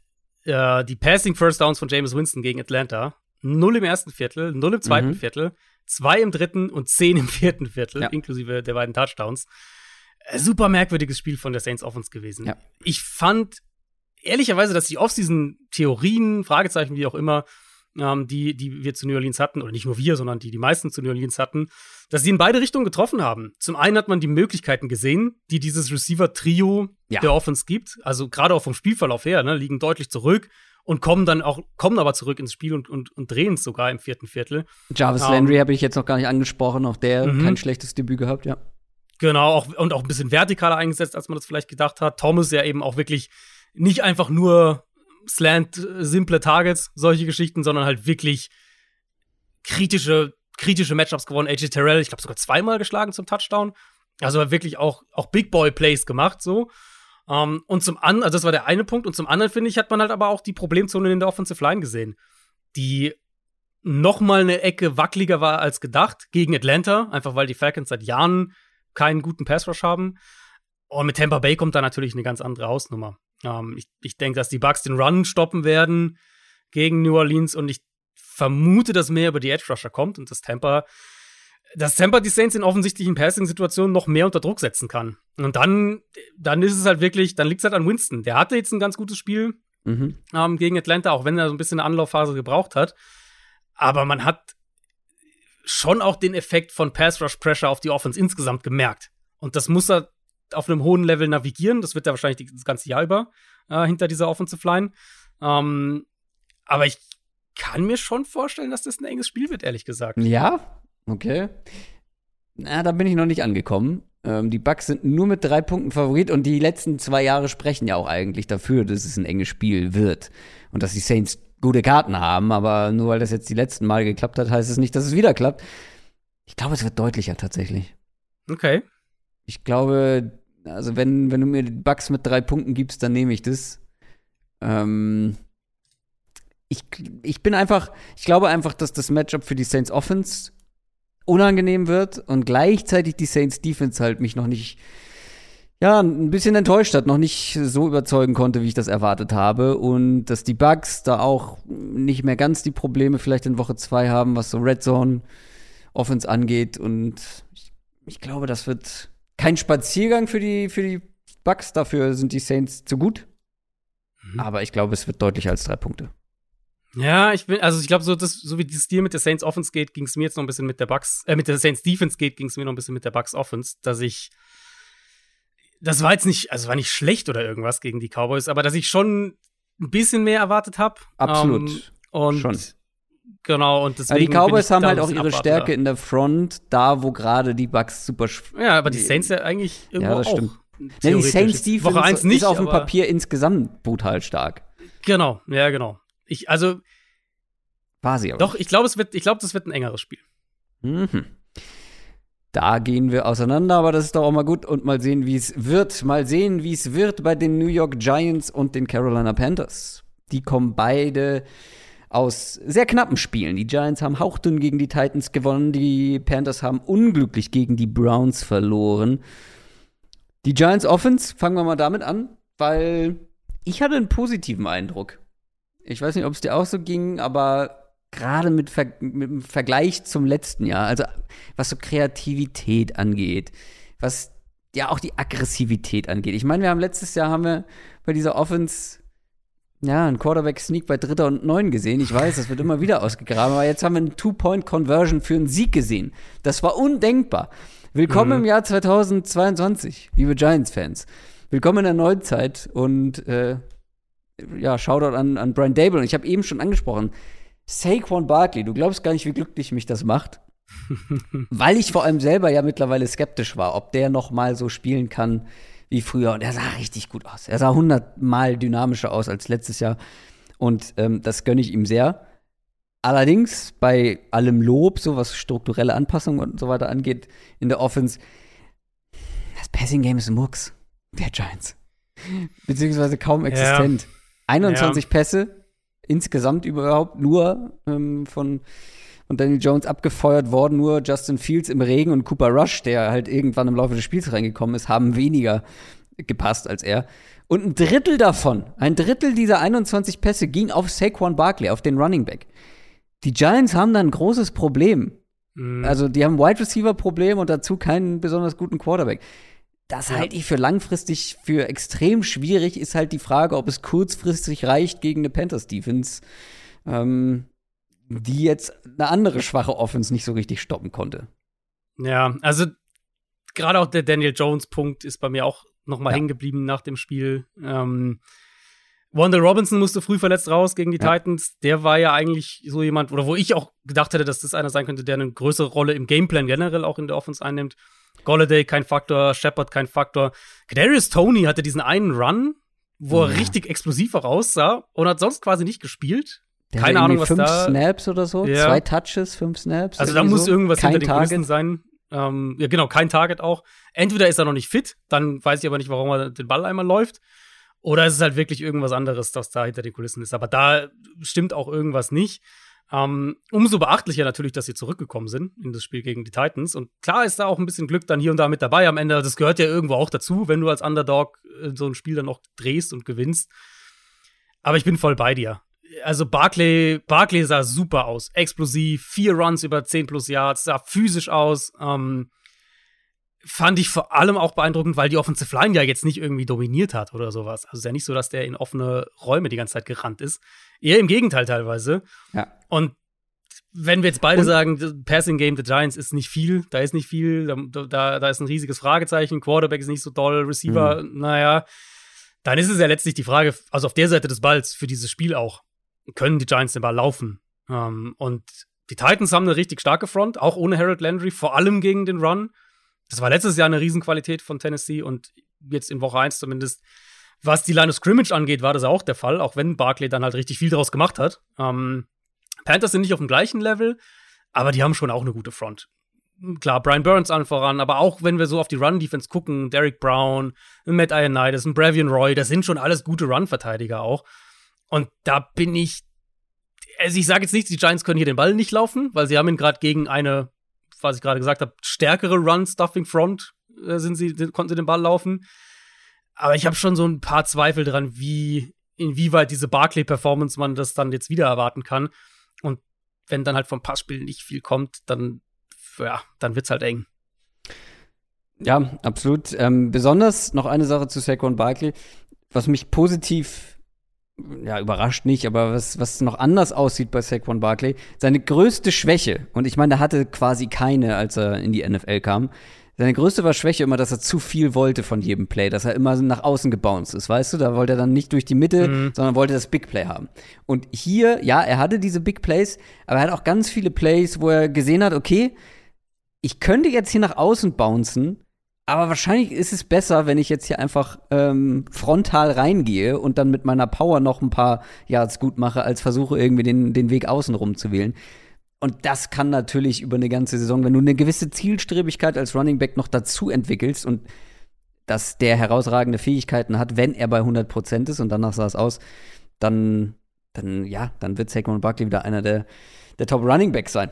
Ähm, ja, aber kann ich nicht viel anderes sagen und es ist wirklich seltsam mit Kadarius Tony, dass die. Ich glaube, Brian Dable hat sich geäußert und irgendwas gemacht, ja, so, so war unser Gameplan halt einfach. ähm, aber ja. das muss man natürlich beobachten. Auf der anderen Seite, die Panthers Offense ja, war jetzt auch keine besonders starke Passing Offense zum Auftakt. Die haben auch nicht viel durch die mhm. Luft gemacht. Ich habe eben von ähm, Passversuchen gesprochen äh, wenn wir auf die Panthers gucken, nur Trey Lance und Dak Prescott hatten weniger Completions als Baker Mayfield als die Panthers. 261 Offense Yards und die meisten davon im letzten Viertel. Und 75 Yards alleine durch einen Play von mhm. Robbie Anderson. Das ist, das ist nichts, wo du drauf aufbauen kannst, langfristig. Das ist genau das gleiche Thema. Auch hier langfristig wahrscheinlich diese Passing Offense, wenn sie sich nicht erheblich steigert, ein Problem. Aber auch hier die Frage, reicht es vielleicht aus, um gegen die Giants Defense zu bestehen? Weil das sollte eigentlich leichter werden in der Theorie als gegen die Browns. Ja, auf jeden Fall. Matt Rule hat ja am Montag gesagt, äh, hat seine Beobachtungen geteilt ähm, und hat gesagt, dass die Teams, die aufs Jahr gesehen so erfolgreich sind, dass das die Teams sind, die den Ball gut werfen und die den Ball werfen generell. Und dass Aha. das auch ihre Herangehensweise eigentlich gegen Cleveland war. Was ja für Matt Rule, gemessen an dem, was er in den vergangenen Jahren so zu seiner Philosophie gesagt hat, schon eine ziemliche 180-Grad-Drehung ist, ehrlicherweise. Mhm. Ähm, Mayfield hatte diese beiden Big Plays tief, den, den langen Touchdown hast du gerade angesprochen. Aber sonst war es halt nicht viel. Und ich bin schon auch da auf der, also bin ich voll da auch, auch bei dir. Das ist eine sehr gute Browns Defense. Mayfield stand super viel unter Druck. Ike Mekwanu wurde aufgefressen im Pass-Blocking. Ja, ist halt auch unangenehm Die, gegen Miles Garrett, ne? Äh, klar, überhaupt keine Frage. Und er ist ja ein Tackle, wo wir auch, das war auch ganz klar vor dem Draft, dass der gerade in Pass Protection wird der ein bisschen Zeit brauchen. Ich könnte mir aber schon gut vorstellen, dass Mayfield hier deutlich besser reinfindet, dass er konstanter spielt, dass Carolina den Ball generell besser bewegen kann. Ähm, Giants haben gegen, gegen Tennessee den Run relativ gut verteidigt. Da haben mhm. sie auch gute Leute, jetzt gerade über die Panthers D-Line gesprochen. Giants haben da auch gute Leute. Dexter Lawrence, Leonard Williams, Giard Ward war auch gut. Also auch ne, Leute an der Line of Scrimmage gegen den Run. Was ich auffällig war, fand, war, dass die Titans die Giants in der ersten Hälfte trotzdem mit Play-Action komplett ausgezogen haben. Also vor allem in der ersten Hälfte. Ähm, Panthers Run Game da hatte ich mehr erwartet gegen Cleveland, weil ich glaube, dass die Cleveland Browns Defense da eigentlich anfälliger sein sollte. Ich denke zum einen, dass die Panthers den Ball ein bisschen besser laufen können. Unabhängig davon aber denke ich, dass die Räume im Play-Action-Passspiel da sein sollten. Und da würde ich Mayfield gerne mit 30, 35 Prozent Play-Action sehen. Ähm, die Räume, denke ich, wie gesagt, sind, sind da. Und da hast du ja auch mit deinen Receivern gegen die Giants Cornerbacks, solltest du schon ein paar Matchups auch einfach gewinnen können. Deswegen tippe ich drauf, dass wir eine stärkere Panthers Offense sehen, gerade was das Passspiel angeht. Ähm, weil die Matchups eigentlich überall besser sind. An der Line of Scrimmage, zumindest mal was die, was die, was die Tackles angeht, was den Edge Pressure angeht auf Mayfield und halt mit den Receivern gegen die Secondary der Giants verglichen mit den Receivern gegen die Secondary der Browns. Insofern sollte das ein deutlich, ein runderer Auftritt von den Panthers insgesamt sein. Und bei den Giants eben guter Sieg. Ne? Ich, also ich will das überhaupt nicht irgendwie jetzt madig machen für Giants-Fans, die wahrscheinlich total hyped sind nach diesem ersten Spiel. Guter Sieg, da zurückzukommen. Aber es war halt ein Spiel, wo ich nicht weiß, wie häufig sie das so wiederholen können. Laut den Buchmachern können sie es wiederholen, denn die Giants sind knapper zweieinhalb Punkte Favorit. Auswärts, wohlgemerkt. Ähm, ich erwarte einfach, ich erwarte grundsätzlich kein attraktives Footballspiel. Ja, wahrscheinlich nicht. wahrscheinlich ist das fair. Ähm, ob wir über dieses Spiel später noch sprechen, schauen wir mal, weil auf jeden Fall gibt es hier die Möglichkeit, dass man hier vielleicht doch auf die Panthers tippt. Wir machen weiter mit einem Spiel. Ich muss mich hier gerade mal durch mein Dokument äh, mit diesen 8 Millionen Spielen, über die wir sprechen, ähm, durchscrollen. Wo sind wir denn jetzt? Wir sind bei den Pittsburgh Steelers angekommen, Richtig. die Richtig. gegen die New England Patriots spielen. Ja, äh, talking about nicht so attraktive Spiele oder sagen wir mal schlechte Offenses. Die Patriots hatten wenig Chancen gegen die Dolphins und die Steelers haben überraschend gewonnen in Overtime gegen die Bengals. Und das vor allem, wir haben ja schon in den News bei TJ Watt drüber gesprochen, dank einer starken Defense, fünf Takeaways. Gleichzeitig muss man halt aber auch sagen, aus Steelers Sicht, du hast 5 zu 0 Takeaways und trotzdem musst du in die Overtime. Mhm. Das sagt einiges über die Offense-Performance aus. Ich würde aber am liebsten zuerst mal wieder über die Patriots Offense sprechen, weil ich glaube, hier haben wir die größere Baustelle. Thema Baustelle ist heute sehr prägnant in diesem Podcast. Weil das war mies. Meine Güte. Also ich habe, ich war ja sehr skeptisch bei den Patriots. Mhm. Und in Offensive steckt ja, steckt ja das Wort offen. Offen war von den Receivern kaum jemand. Also, ja. das ist eine Nicht-Offensive. Das war, ich würde das gar nicht mal auf die Spieler schieben, auf die einzelnen Wide Receiver oder auf Mac Jones und so weiter. Aber das, was sich angedeutet hat, was man in den Trainingcamps gehört hat, was man alleine, was, er, was man alleine erahnen konnte, wenn man gesehen hat, wer da jetzt für die Offense zuständig ist. Nämlich unter anderem oder wahrscheinlich federführend ein Matt Patricia, der sonst nie was in der Richtung gemacht hat. Es gibt keinen offensiven Plan bei den Patriots. Und jetzt kommt halt diese Steelers Offense. Ja, ohne TJ Watt, aber da sind ja trotzdem noch ein paar richtig gute Spieler dabei. Und ich glaube, wir haben die Steelers Defense insgesamt, ich zumindest, ein bisschen unterschätzt. Minka Fitzpatrick hatte ein brutales erstes Spiel. Ich sehe hier, ich sehe hier kein Land für die Patriots Offense. Ja, die Offense für die Patriots, also es war halt das, was man erwarten musste, ne? Ich fand, sie haben sie sogar eigentlich relativ gut angefangen. Run Game sah am Anfang ganz okay aus. Mac Jones ein, zwei diese schön platzierten Bälle nach außen, von denen er ja immer eigentlich jede Woche ein paar drin hat. Ähm, guten Screen noch mit drin gehabt, so, ne? Also so der Anfang sah eigentlich noch ganz rund aus aber halt super eindimensional. Einfach keine Dynamik, kein Überraschungselement. Sie haben ja nicht mal, das hat mich auch gewundert, sie haben ja nicht mal wirklich Play-Action genutzt. Sie hatten kaum mhm. Play-Action äh, in der Offense. Für eine Offense, die ja ganz klar den Ball auch laufen will und, und darauf auch viel aufbaut. Da würde man ja zumindest erwarten, wenn das schon ihre offensive Identität sein soll, dass sie das wenigstens mit viel Play-Action kombinieren, was sie in den vergangenen Jahren eigentlich auch meistens gemacht haben. Ähm, und als sie dann halt, ich glaube 0-17 war es zur Halbzeit, hinten lagen, hat die Offense halt nicht die Kapazitäten, einen Schalter umzulegen oder, oder irgendwie zu sagen, jetzt, jetzt gehen wir zu unserem Plan B, jetzt haben wir ja die, äh, die Möglichkeit, irgendwie an Big Plays zu kommen. Das fehlt halt einfach in der Offense. Und ich hatte auch den Eindruck, dass Miami das dann immer aggressiver spielen konnte, weil sie einfach auch die Receiver der Patriots nicht wirklich gefürchtet haben. Warum auch? Also Jacoby Myers hat ein gutes Spiel, aber das sind jetzt keine, das sind keine Receiver, die dir mit einem Play irgendwie das Rückgrat brechen. Kendrick Bourne war mal kurz da. Kendrick Bourne, genau, der ein Big Play, war dann aber auch kaum auf dem Platz. Ja. Keine Ahnung, was damit auf sich hatte. Ähm, ja, äh, klar, kein TJ Watt, aber das ist immer noch eine, eine sehr, sehr starke Steelers Front gegen eine Patriots Line, die gewackelt hat. Das ja. muss man ja, das kommt ja auch noch ja. mit dazu dann. Und vor, und vor, allem fand ich halt auffällig, dass sie mehrfach wirklich ähm, Abstimmungsprobleme in Pass Protection hatten. Also, dass dann, dass die Rusher nicht, nicht berücksichtigt haben, dass Leute frei durchgekommen sind. Ich könnte mir gut vorstellen, dass die Steelers in dem Spiel auch deutlich mehr blitzen. Also hat eine relativ niedrige Blitzquote gegen die Bengals, was auch Sinn ergibt, weil ne, du bist ja so durchgekommen. Die Bengals Offense. Ähm, aber wenn ich diese Abstimmungsprobleme der Patriots in der O-Line gegen Miami sehe, gegen ja auch die Dolphins Defense, die ja auch gerne blitzt, und dann kein TJ Watt für die Steelers, dann so ein bisschen zwei und zwei zusammenzählen, geht für mich schon in die Richtung, dass ich denke, die, die Steelers werden das defensiv ziemlich aggressiv spielen, ja. werden sich darauf verlassen, dass sie mit den Patriots Receivern auch so einigermaßen klarkommen. Und bis ich sehe, weiß ich nicht, warum ich dann denken sollte, dass die Patriots offensiv viele Antworten darauf haben. Ja, das ist auch mein Bauchgefühl. Und auf der anderen Seite, die Patriots Defense, ja, auch mit Problemen und auch die waren abzusehen irgendwo. Die treffen jetzt auf eine Steelers Offense, die ja einfach eine komplett andere Offense ist, seitdem da ein Mitch Trubisky von Ben Roethlisberger übernommen hat. äh, äh, Solange es noch geht. Auch hier sehe ich ein klares Mismatch. Die Wide Receiver der Steelers ähm, gegen die Cornerback-Situation der Patriots. Ähm, man hätte hier vielleicht irgendwie, ja, letzte Saison noch auf das Run-Game des Steelers geschaut, aber der Leidtragende, glaube ich, der größte Leidtragende von Mitch Trubisky ist Najee Harris. Weißt du, wer die meisten Rushing Yards ähm, bei den Steelers nach Spieltag 1 hat? Mm, also Harris musste ja verletzt raus, ne? Stimmt, das heißt, Fußverletzung. Äh, Wird aber höchstwahrscheinlich spielen können. Hatten die irgendwie einen, einen Receiver-Run oder irgendwie sowas? Chase Claypool hatte, glaube ich, mehrere Receiver-Runs. Auf jeden Fall kommt er auf 36 Yards. Ja, ja.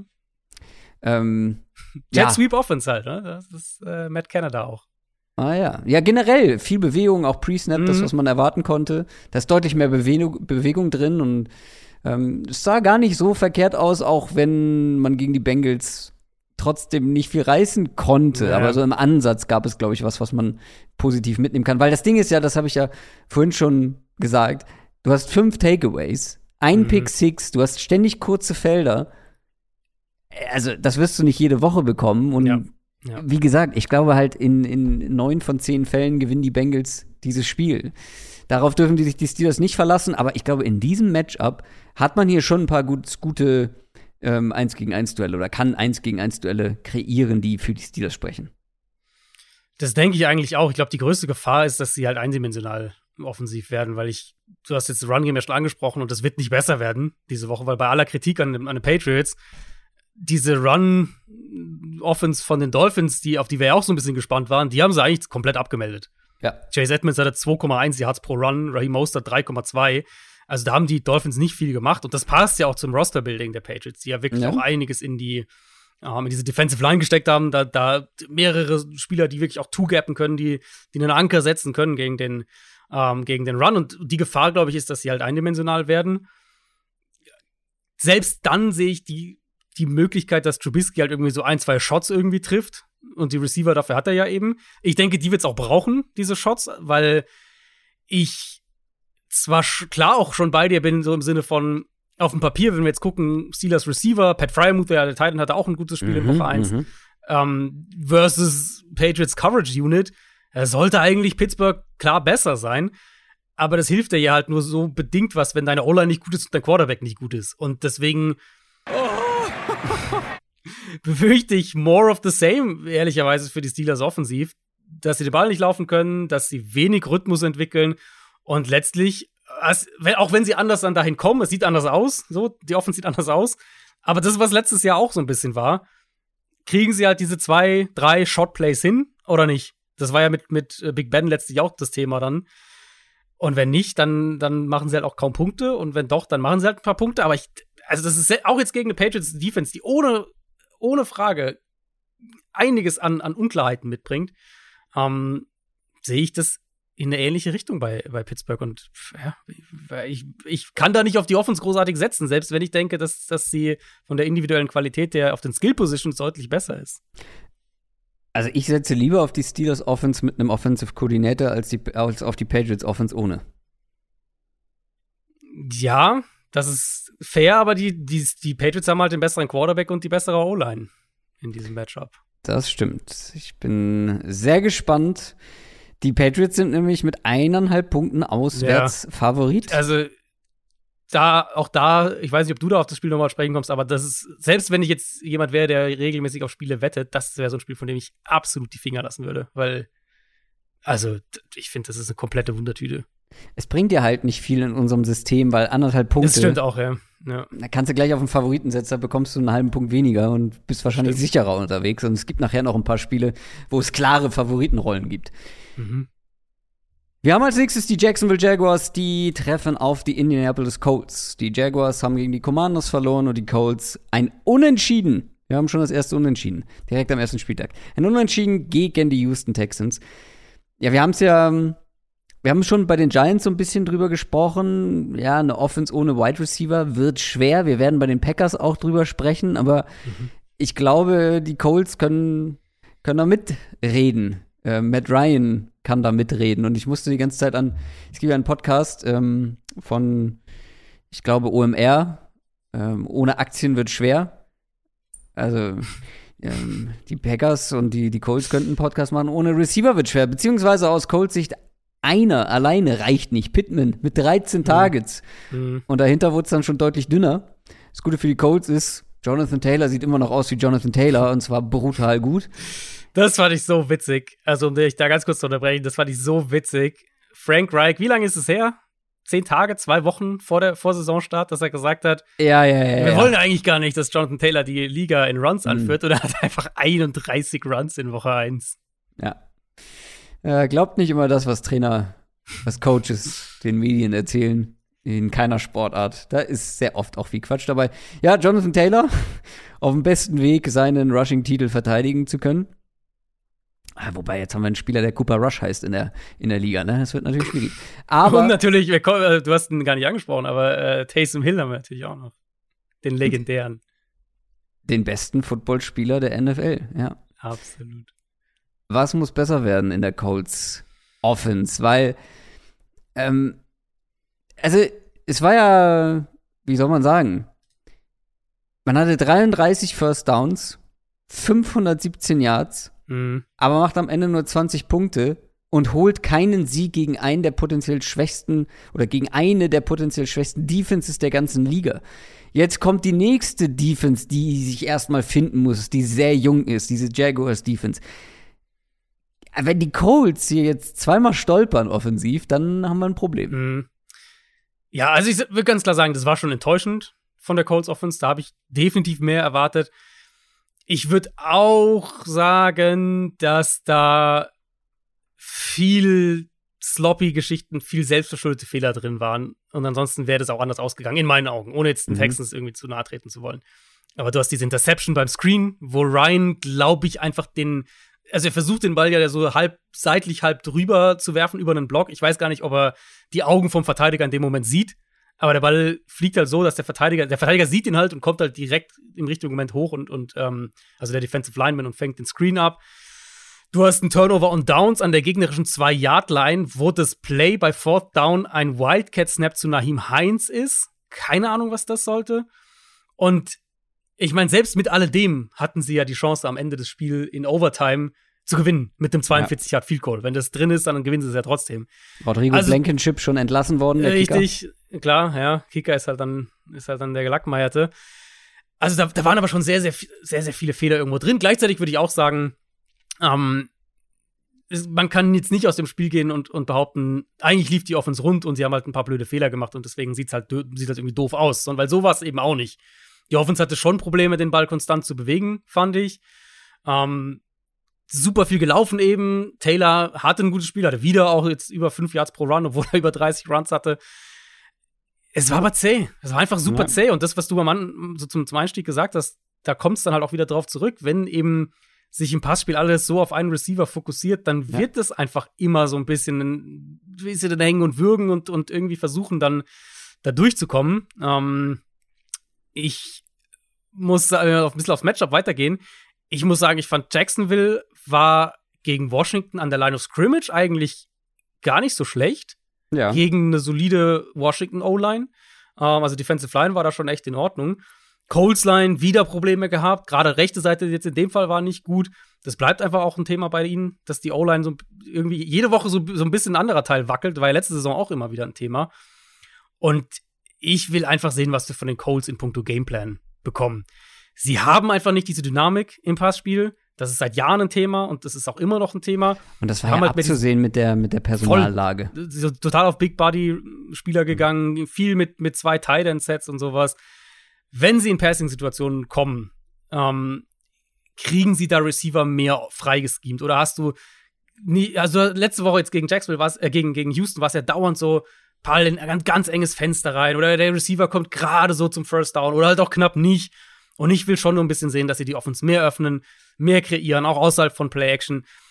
Den Quarterback dafür haben sie eigentlich, auch wenn Matt Ryan nicht mehr der ist, der vor fünf Jahren war, aber du kannst mit Matt Ryan halt schon immer noch viel machen. Und ich frage mich schon, wenn die ähnlich rangehen an das Spiel und wenn, wenn wir das, wenn es von der Grundstruktur her ähnlich aussieht, Jacksonville hat Cornerbacks, die athletisch sind und, und Cornerbacks, die, glaube ich, auch Plays machen können gegen diese Offense. Und du willst halt auf keinen Fall, dass das wieder so ein enges, umkämpftes Ding ist aus, aus Codes Sicht. Ja, wie gesagt, dann haben wir hier ganz andere Diskussionen zu führen. Ja. Auf der anderen Seite, ja, haben mich beide Units, also Colts Defense, Jaguars Offense, auch ja, enttäuscht wäre übertrieben vielleicht, aber sie hatten auch so ihre Schwierigkeiten. Ja. Ähm, bei der ja. Jaguars Offense gab es auch hier ein paar spannende oder Aspekte, die Hoffnung machen können. Also wir haben ja darüber philosophiert, wie setzen die Christian Kirk ein. 85 Prozent im Slot. Ja, aber wirklich, ja, da war ich echt froh, als ich das gesehen habe. Ja. Weil ich ja schon ein bisschen befürchtet, dass sie den ja. außen hinstellen und im Slot war er einfach richtig, richtig gut. Das Laufspiel nicht verkehrt gewesen. Absurde mhm. siebeneinhalb Yards pro Versuch für beide Running Backs, also zusammengenommen. Ähm, das ist auf jeden Fall etwas, wo du, was du als Baseline irgendwie so als Grundgerüst nehmen kannst. Aber das, ja, das Passspiel Trevor Lawrence hatte nicht den besten Start in dieser Saison. Die Offensive Line hatte nicht den besten Start. 21 Mal stand Lawrence unter Druck, nur Joe Flacco häufiger in Woche 1, ähm, nur sechs Pässe unter Druck angebracht. Bei beiden Offenses, Colts und Jaguars, habe ich halt, es gilt auch noch für andere Offenses, über die wir noch sprechen werden, wenn sich halt irgendwas Signifikantes ändert neuer Quarterback oder neuer Coaching-Staff, damit ein neues Scheme und so weiter. Das muss sich alles erstmal finden. Bei den Jaguars ist die halbe Offense neu, plus ein neues Scheme, plus ein neuer Coach. Ich würde da jetzt erstmal keine Panik haben bei den Jaguars und versuchen darauf aufzubauen. Frage Ja, ich nur, war- können sie das gegen die Colts? Ich war schon ein bisschen enttäuscht, muss ich sagen. Liegt vielleicht Mhm. auch einfach daran, dass ich mehr, dass ich höhere Erwartungen an die Jaguars Ja. oder was ist da, höhere Hoffnungen für die Jaguars auf uns habe. Ich habe auch heute da auf Twitter ein, ein paar Sachen zu gepostet, weil wie gesagt, das war so mein letztes Spiel, was ich jetzt noch im Detail angeguckt hatte. Ähm, also wenn ihr auf meinen Account geht, dann werdet ihr das auch immer noch finden. Da ist auch einiges mit Bildmaterial und was ich halt echt auffällig fand, war, wie viel sie haben liegen lassen. Also wie viel eigentlich da war. alleine dieser Pass auf äh, Etienne. Ja, äh, genau, erster Drive direkt. Trevor Lawrence hat Travis Etienne bei einer Wheel Route aus dem Backfield komplett offen. Also wirklich komplett offen. Ja. Und überwirft ihn halt um drei Yards oder sowas in der Endzone. Und da, solche Sachen gab es halt ein paar. So ein bisschen später auch nochmal. Hat sie auch wieder Ein paar Chance Drops auch, glaube ich. Genau, Etienne hat ja selber dann auch noch später einen Drop, der auch ein Touchdown äh, sein müsste, sollte. Ähm, gab ein, eine, einmal ein Big Play, wo sie Marvin Jones richtig gut auch freischemen und der läuft eine Out-and-Up-Route, also so erst ein bisschen tief, dann draußen und dann halt geht er vertikal. Und es ist keine Safety-Hilfe dahinter. Und Lawrence sieht es auch und sieht halt, okay, er sieht, also er ist, seine Augen sind schon bei, beim Receiver, als der sozusagen seinen Cut nach außen noch setzt. Und er weiß ja dann, dass der gleich vertikal geht. Da muss der halt einfach perfekt in den Lauf platziert kommen und dann läuft er in die Endzone. Und das ist ein, keine Ahnung, was, 60 Jahre Touchdown oder so. Und der Ball fliegt halt echt so, dass er sich, dass das, äh, ich glaube, es war Marvin Jones, dass der sich halt äh, strecken muss und springt und halt dann nicht mal an den Ball rankommt. Aber selbst wenn er ihn gefangen hätte, dann wäre es zwar immer noch ein gutes Play gewesen, aber halt nicht der Touchdown, der es hätte sein können. Und so war es einfach echt richtig, richtig viel. Und das hat mich ein bisschen geärgert, weil ich schon fand, dass da deutlich mehr drin war. Ähm, Coles Defense, muss ich sagen, aber ich musste wirklich ein bisschen lachen. Ich habe am Dienstag das Tape dazu angeguckt. Ich sehe den ersten Snap und es ist einfach straight up Cover 3. Und ich denke mir einfach nur so, ja, da ist Gus Bradley der Defensive Coordinator. Mhm. Ähm, das ist schon absolut sensationell, wirklich. Und ich meine, offensichtlich wollten die Colts das ja haben, sonst hätten sie Gus Bradley nicht geholt. Und was ich dann halt super witzig fand, auch das habe ich auf Twitter gepostet, also auch das findet ihr. Ähm, die beiden Texans Touchdowns, die waren exakt identisch. Komplett Klischee, exakt das gleiche Play-Konzept, Single High Defense der Colts. Ähm, beide Male hast du, einen, hast sozusagen eine, eine, eine Route nach außen und den Titan dann in die Seam. Beide Male ist der Titan offen, O.J. Howard zum Touchdown. und war wirklich so, jeder weiß, was die Colts defensiv machen und jeder weiß, wie du es schlagen kannst. Und das, also mal gucken, inwieweit Gus Bradley sich da irgendwie a- anpasst, aber das wird einfach, glaube ich, ein Problem bleiben. Lange Rede, äh, jetzt gehe ich mal ein bisschen aufs Matchup ein. Die Jaguars haben die Spieler, um diese, diese Bereiche auch anzugreifen. Also wir haben über Kirk gerade gesprochen. Evan gesagt, Ingram hat primär im gutes, Slot. Genau. gutes Spiel gemacht. ja. Ähm, Kirk eben vertikal aus dem Slot, Ingram. Das sind, glaube ich, Spieler, wo sie da auch ein, angreifen können und wo sie auch genau diese Seams, also zwischen den Zonen, da, da attackieren können. Ähm, wo Jacksonville, denke ich, Probleme kriegen wird, ist in der Offensive Line. Du hast auch gesagt, war nicht gut gegen Washington. Nee. Die Colts haben ja nicht nur individuell eine starke Front, sondern unter Gus Bradley, gerade im Vergleich zu Matt Eberflus, Mhm. spielen sie ja die Box viel aggressiver. Das heißt, ich denke, Run-Game wird jetzt nicht so erfolgreich sein für die Jaguars in dem Fall. Colts bekommen ja vielleicht auch Shaquille Leonard zurück. Der hatte zwar trainiert, aber Woche 1 noch nicht gespielt. Ähm, Darius. Ja, dann ehemals Darius Leonard, richtig. Äh, Wie heißt er anders? der hat sich umbenannt, ja, ja. Das habe ich nicht Leonard. mitbekommen. Ja, doch, doch, der will jetzt nicht mehr Darius genannt werden. Ähm, Oh, why? Warum benennen die sich alle um? ich, also manchmal hat es ja sogar wirklich irgendwelche Gründe. Ich, in dem Fall kann ich es dir ehrlicherweise nicht sagen. Ich werde das parallel recherchieren. Sowas interessiert mich immer, so ein Trivia-Wissen. Ähm, der kommt auf jeden Fall vielleicht zurück und ich denke, dass die Jaguars da in der O-Line schon echt Probleme kriegen und dann muss einfach Lawrence konstanter akkurat sein. Er muss den Ball, er muss in seinen Read sauberer sein und muss auch konstanter den Ball verteilen. Sonst, glaube ich, werden die Probleme haben, den Ball zu bewegen. Sie haben die, die Waffen, finde ich schon, gerade um in der Mitte des Feldes anzugreifen, gegen diese, diese Art Defense. Aber da muss halt der Quarterback auch umsetzen. Darius wurde ich nur in der Schule genannt oder wenn ich Ärger hatte. Shaquille ist sein zweiter Name. Seine Familie hat ihn wohl schon immer Shaquille genannt. Und jetzt möchte er wieder Shaquille genannt werden. Kann ich mir auch richtig gut vorstellen. Darius macht das nicht. Also ist zumindest mehr Substanz dran als, als Robbie zu Robbie Anderson. Ja. Wie nochmal? Also Robbie zu Robbie, ne? Mm. Robbie Y zu IE. Ja, ja, ich weiß. Ich wollte nur mal den, den phonetischen Unterschied noch mal ganz genau raushören bei dir. Colts gegen Jaguars, äh, da waren wir eigentlich. Äh, also wie gesagt, wenn, wenn Indianapolis hier gegen, also wenn die die ersten zwei Spiele haben, gegen Texans und Jacks keinen Sieg holen, dann muss man, glaube ich, die Erwartungshaltung extrem anpassen bei den Colts. Aber schauen wir mal, die Colts sind Favorit. Vier Punkte, auswärts Favorit. Ich glaube, dass diese Colts Offense sich halt einfach noch finden muss und auch Ja. noch irgendwo finden Ja. wird. Alec Pierce hat ein katastrophales erstes Spiel, irgendwie zwei Targets, null Catches. Ähm, der muss sich erstmal reinfinden. Das war sein erstes Spiel in der NFL. Und ich glaube, dann wird sich das auch ein bisschen besser verteilen. Und Matt Ryan muss auch erstmal, ne, ist auch sein, Genau. ähm, sein genau. erster Teamwechsel. Ähm, jetzt auch seit längerer Zeit mal wieder ein neuer Coach. Ich glaube, das wird sich finden und ich glaube, dass die Colts hier eigentlich gewinnen sollten. Ja, denke ich auch. Auch wenn ich nochmal sage, Jacksonville hat es jetzt zwar verloren, Ja. also ich gehe mit, genau, aber, aber Jacksonville hat es zwar verloren gegen Washington, die Plays waren aber da, um das zu gewinnen, dieses Spiel. Aus offensiver Perspektive. Und es ist halt so ein bisschen, die, es ist schon ein bisschen, jetzt nicht unbedingt ein kritisches Jahr für, für Trevor Lawrence, aber schon ein wichtiges Jahr, zweites Jahr. Ähm, es ist halt die Frage, ob wir das irgendwann sehen, dass sie das auch dann wirklich aufs Feld umsetzen. Aus so schematischer Perspektive, übergreifender Umstände und so weiter, ist es ein Quantensprung im Vergleich zum letzten Jahr. Also das, was wir uns auch Ja. so ein bisschen erhofft hatten aus Jaguars Sicht. Aber es muss natürlich auch in Ergebnisse auf dem Platz dann umgewandelt werden. Und das beinhaltet halt auch offene Touchdowns zu treffen dann. Baltimore Ravens gegen Miami Dolphins. Die Dolphins haben relativ souverän gegen die Patriots gewonnen. Das gleiche gilt für die Ravens gegen die Jets. Beide stehen 1 und 0. Top-Duell quasi. Du warst ja relativ, ja, was heißt relativ? Du bist ein Believer, was, was Lamar Jackson angeht. Äh, Wir haben jetzt im Podcast noch gar nicht drüber gesprochen. Vertragsverhandlung erstmal auf Eis gelegt. Konnten man, da konnte man sich nicht einigen.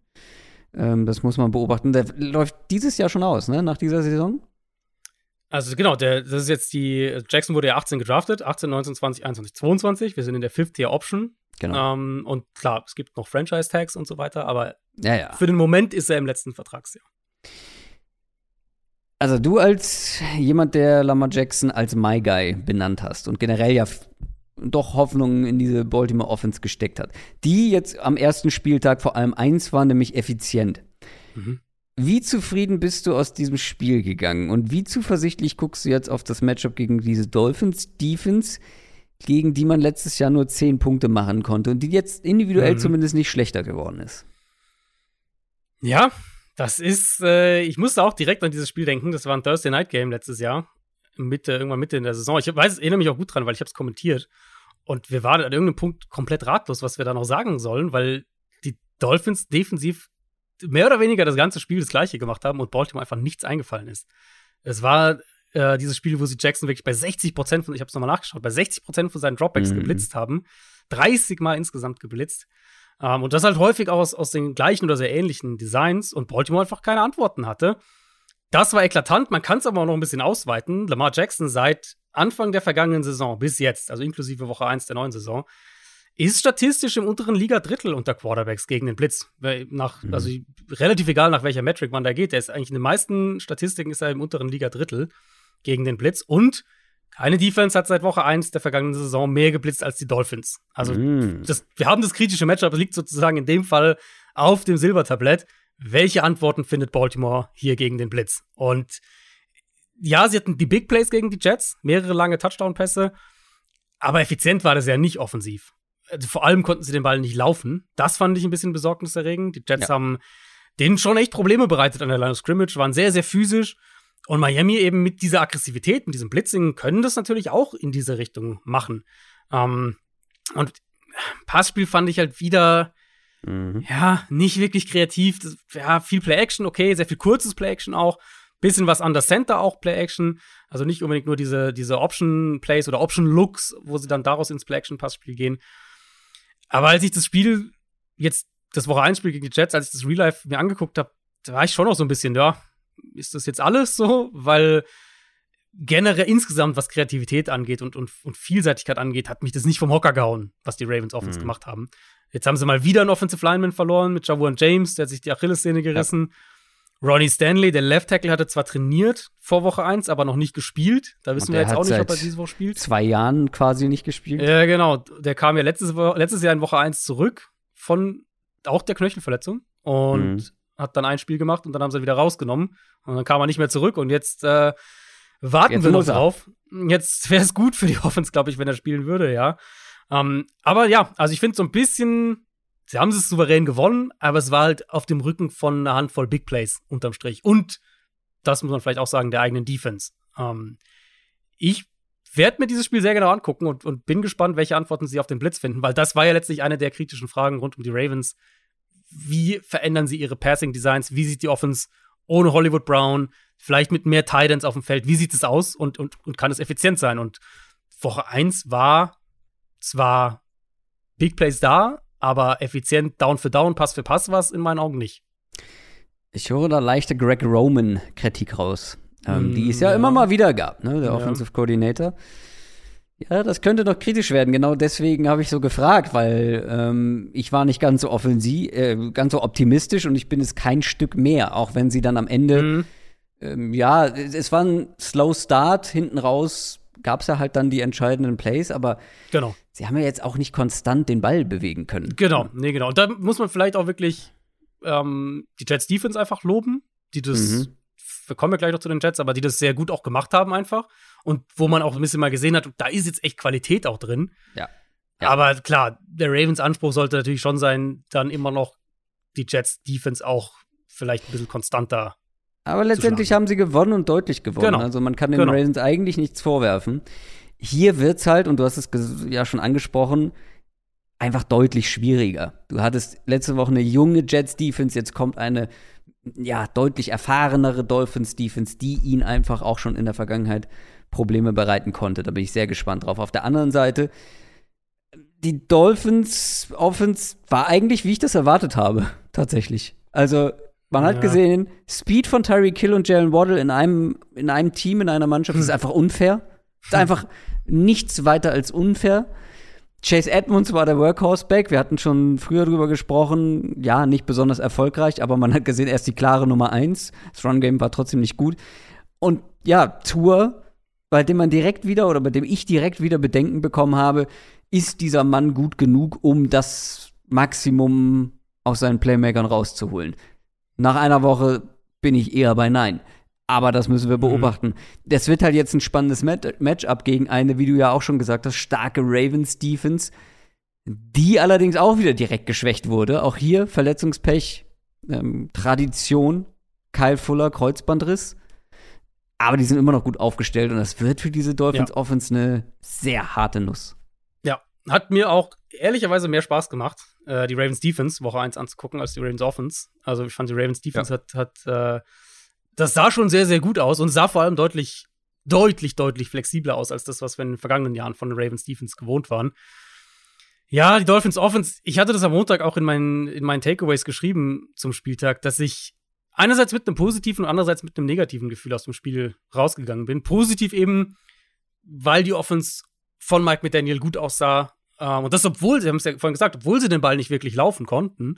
Und eigentlich würdest du ja denken, wenn du eine Shanahan-Offense hast, die den Ball nicht wirklich laufen kann in dem Spiel und der Quarterback ist nicht wirklich gut, dann wird es wahrscheinlich zäh. Aber sie haben halt diese Playmaker und Tyreek Hill war direkt Dreh- und Angelpunkt in der Offense. Wir haben Jalen Waddle mit dem langen äh, Yards after Catch Touchdown. Mhm. Das war schon wirklich das, was man sich, glaube ich, erhofft aus Dolphins Sicht.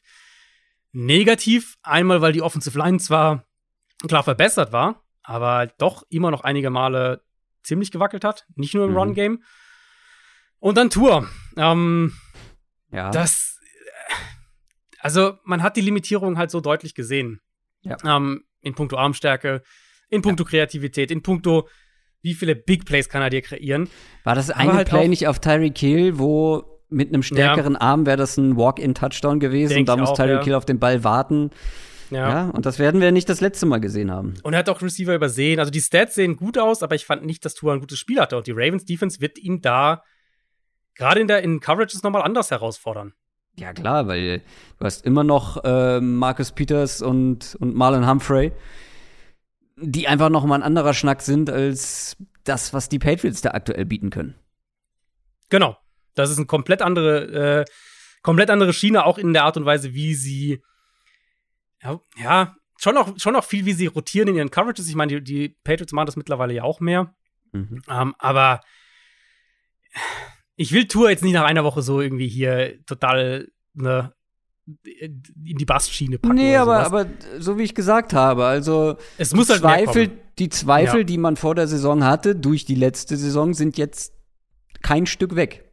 Genau, es muss einfach mehr kommen. Und das war jetzt Woche 1 insofern, ja, die Patriots haben, sich, haben sie halt nicht wirklich herausgefordert mit ihrer eigenen Offense. Das war halt insofern ein bisschen angenehmer. Sie hatten den defensiven Touchdown dann auch die, die Dolphins. Also es war ja wirklich so, Tour musste nie das Spiel irgendwie an sich reißen oder, oder einen Rückstand aufholen oder irgendwas in der Art.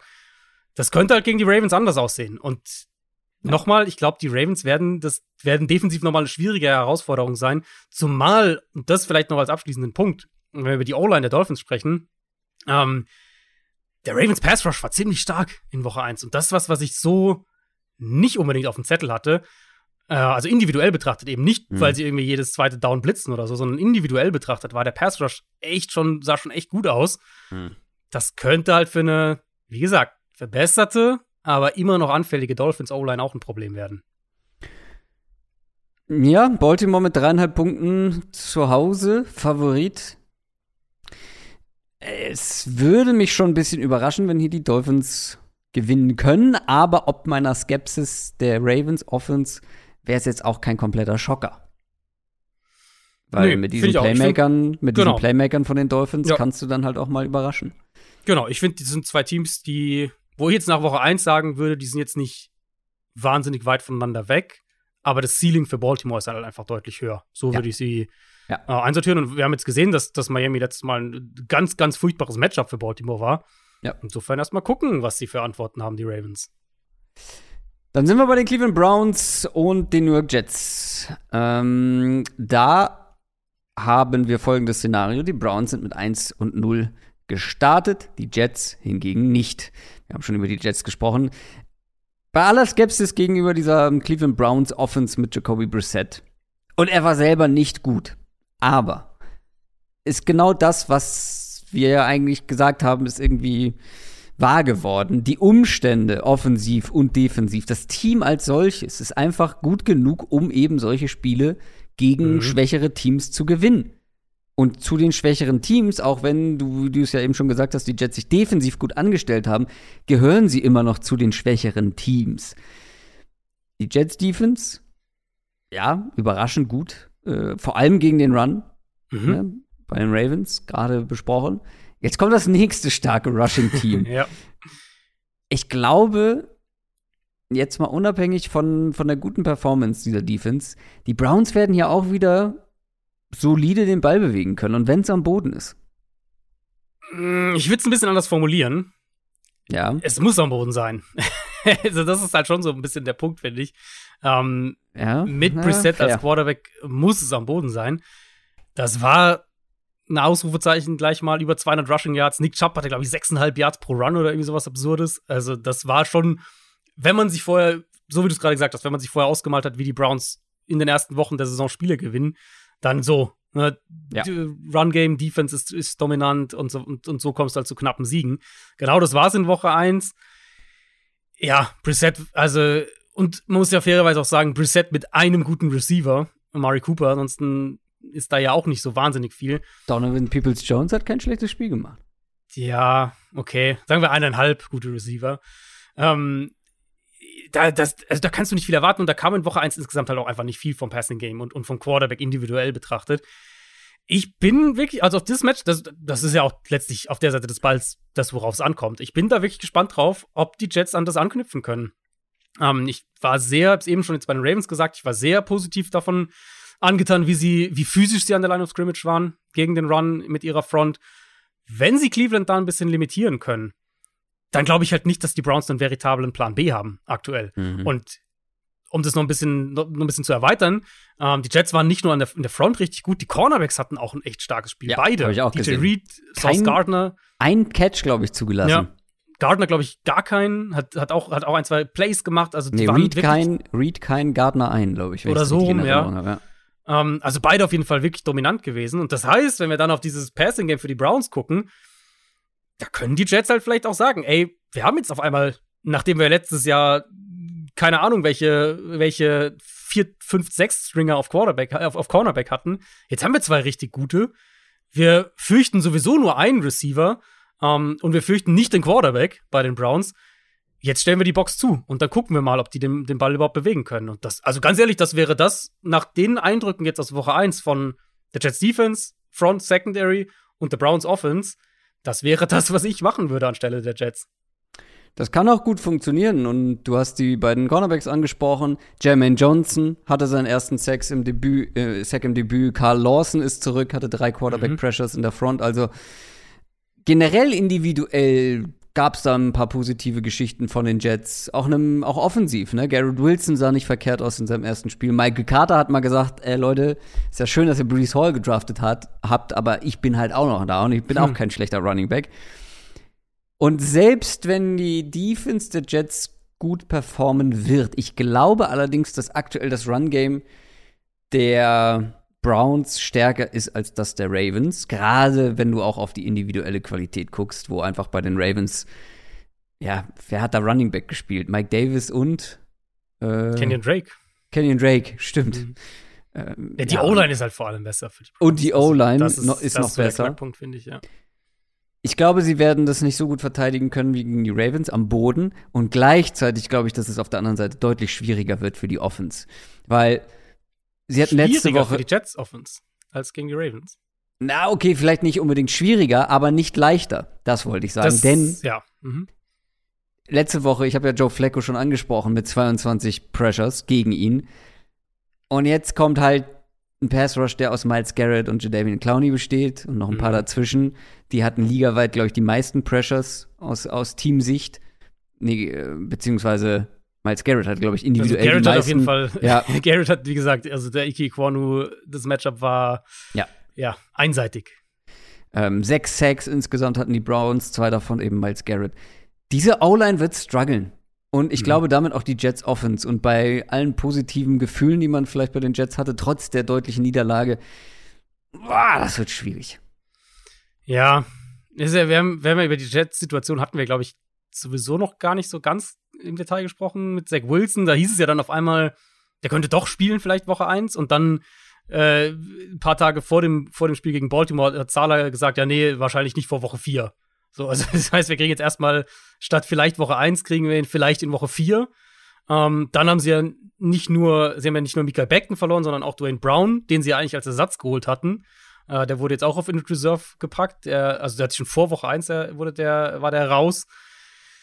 Das heißt, da haben sie wieder so ein bisschen rumschaffeln müssen. Ähm, die O-Line halt für die, für die Jets, das fand ich war mit die größte Enttäuschung, ehrlich gesagt, weil dass Flacco jetzt diese Offense nicht trägt, ich glaube, das ja. hat jeder erwartet. Und Flacco war sogar gar nicht mal so schlecht im, jetzt gemessen an dem, was man erwarten konnte.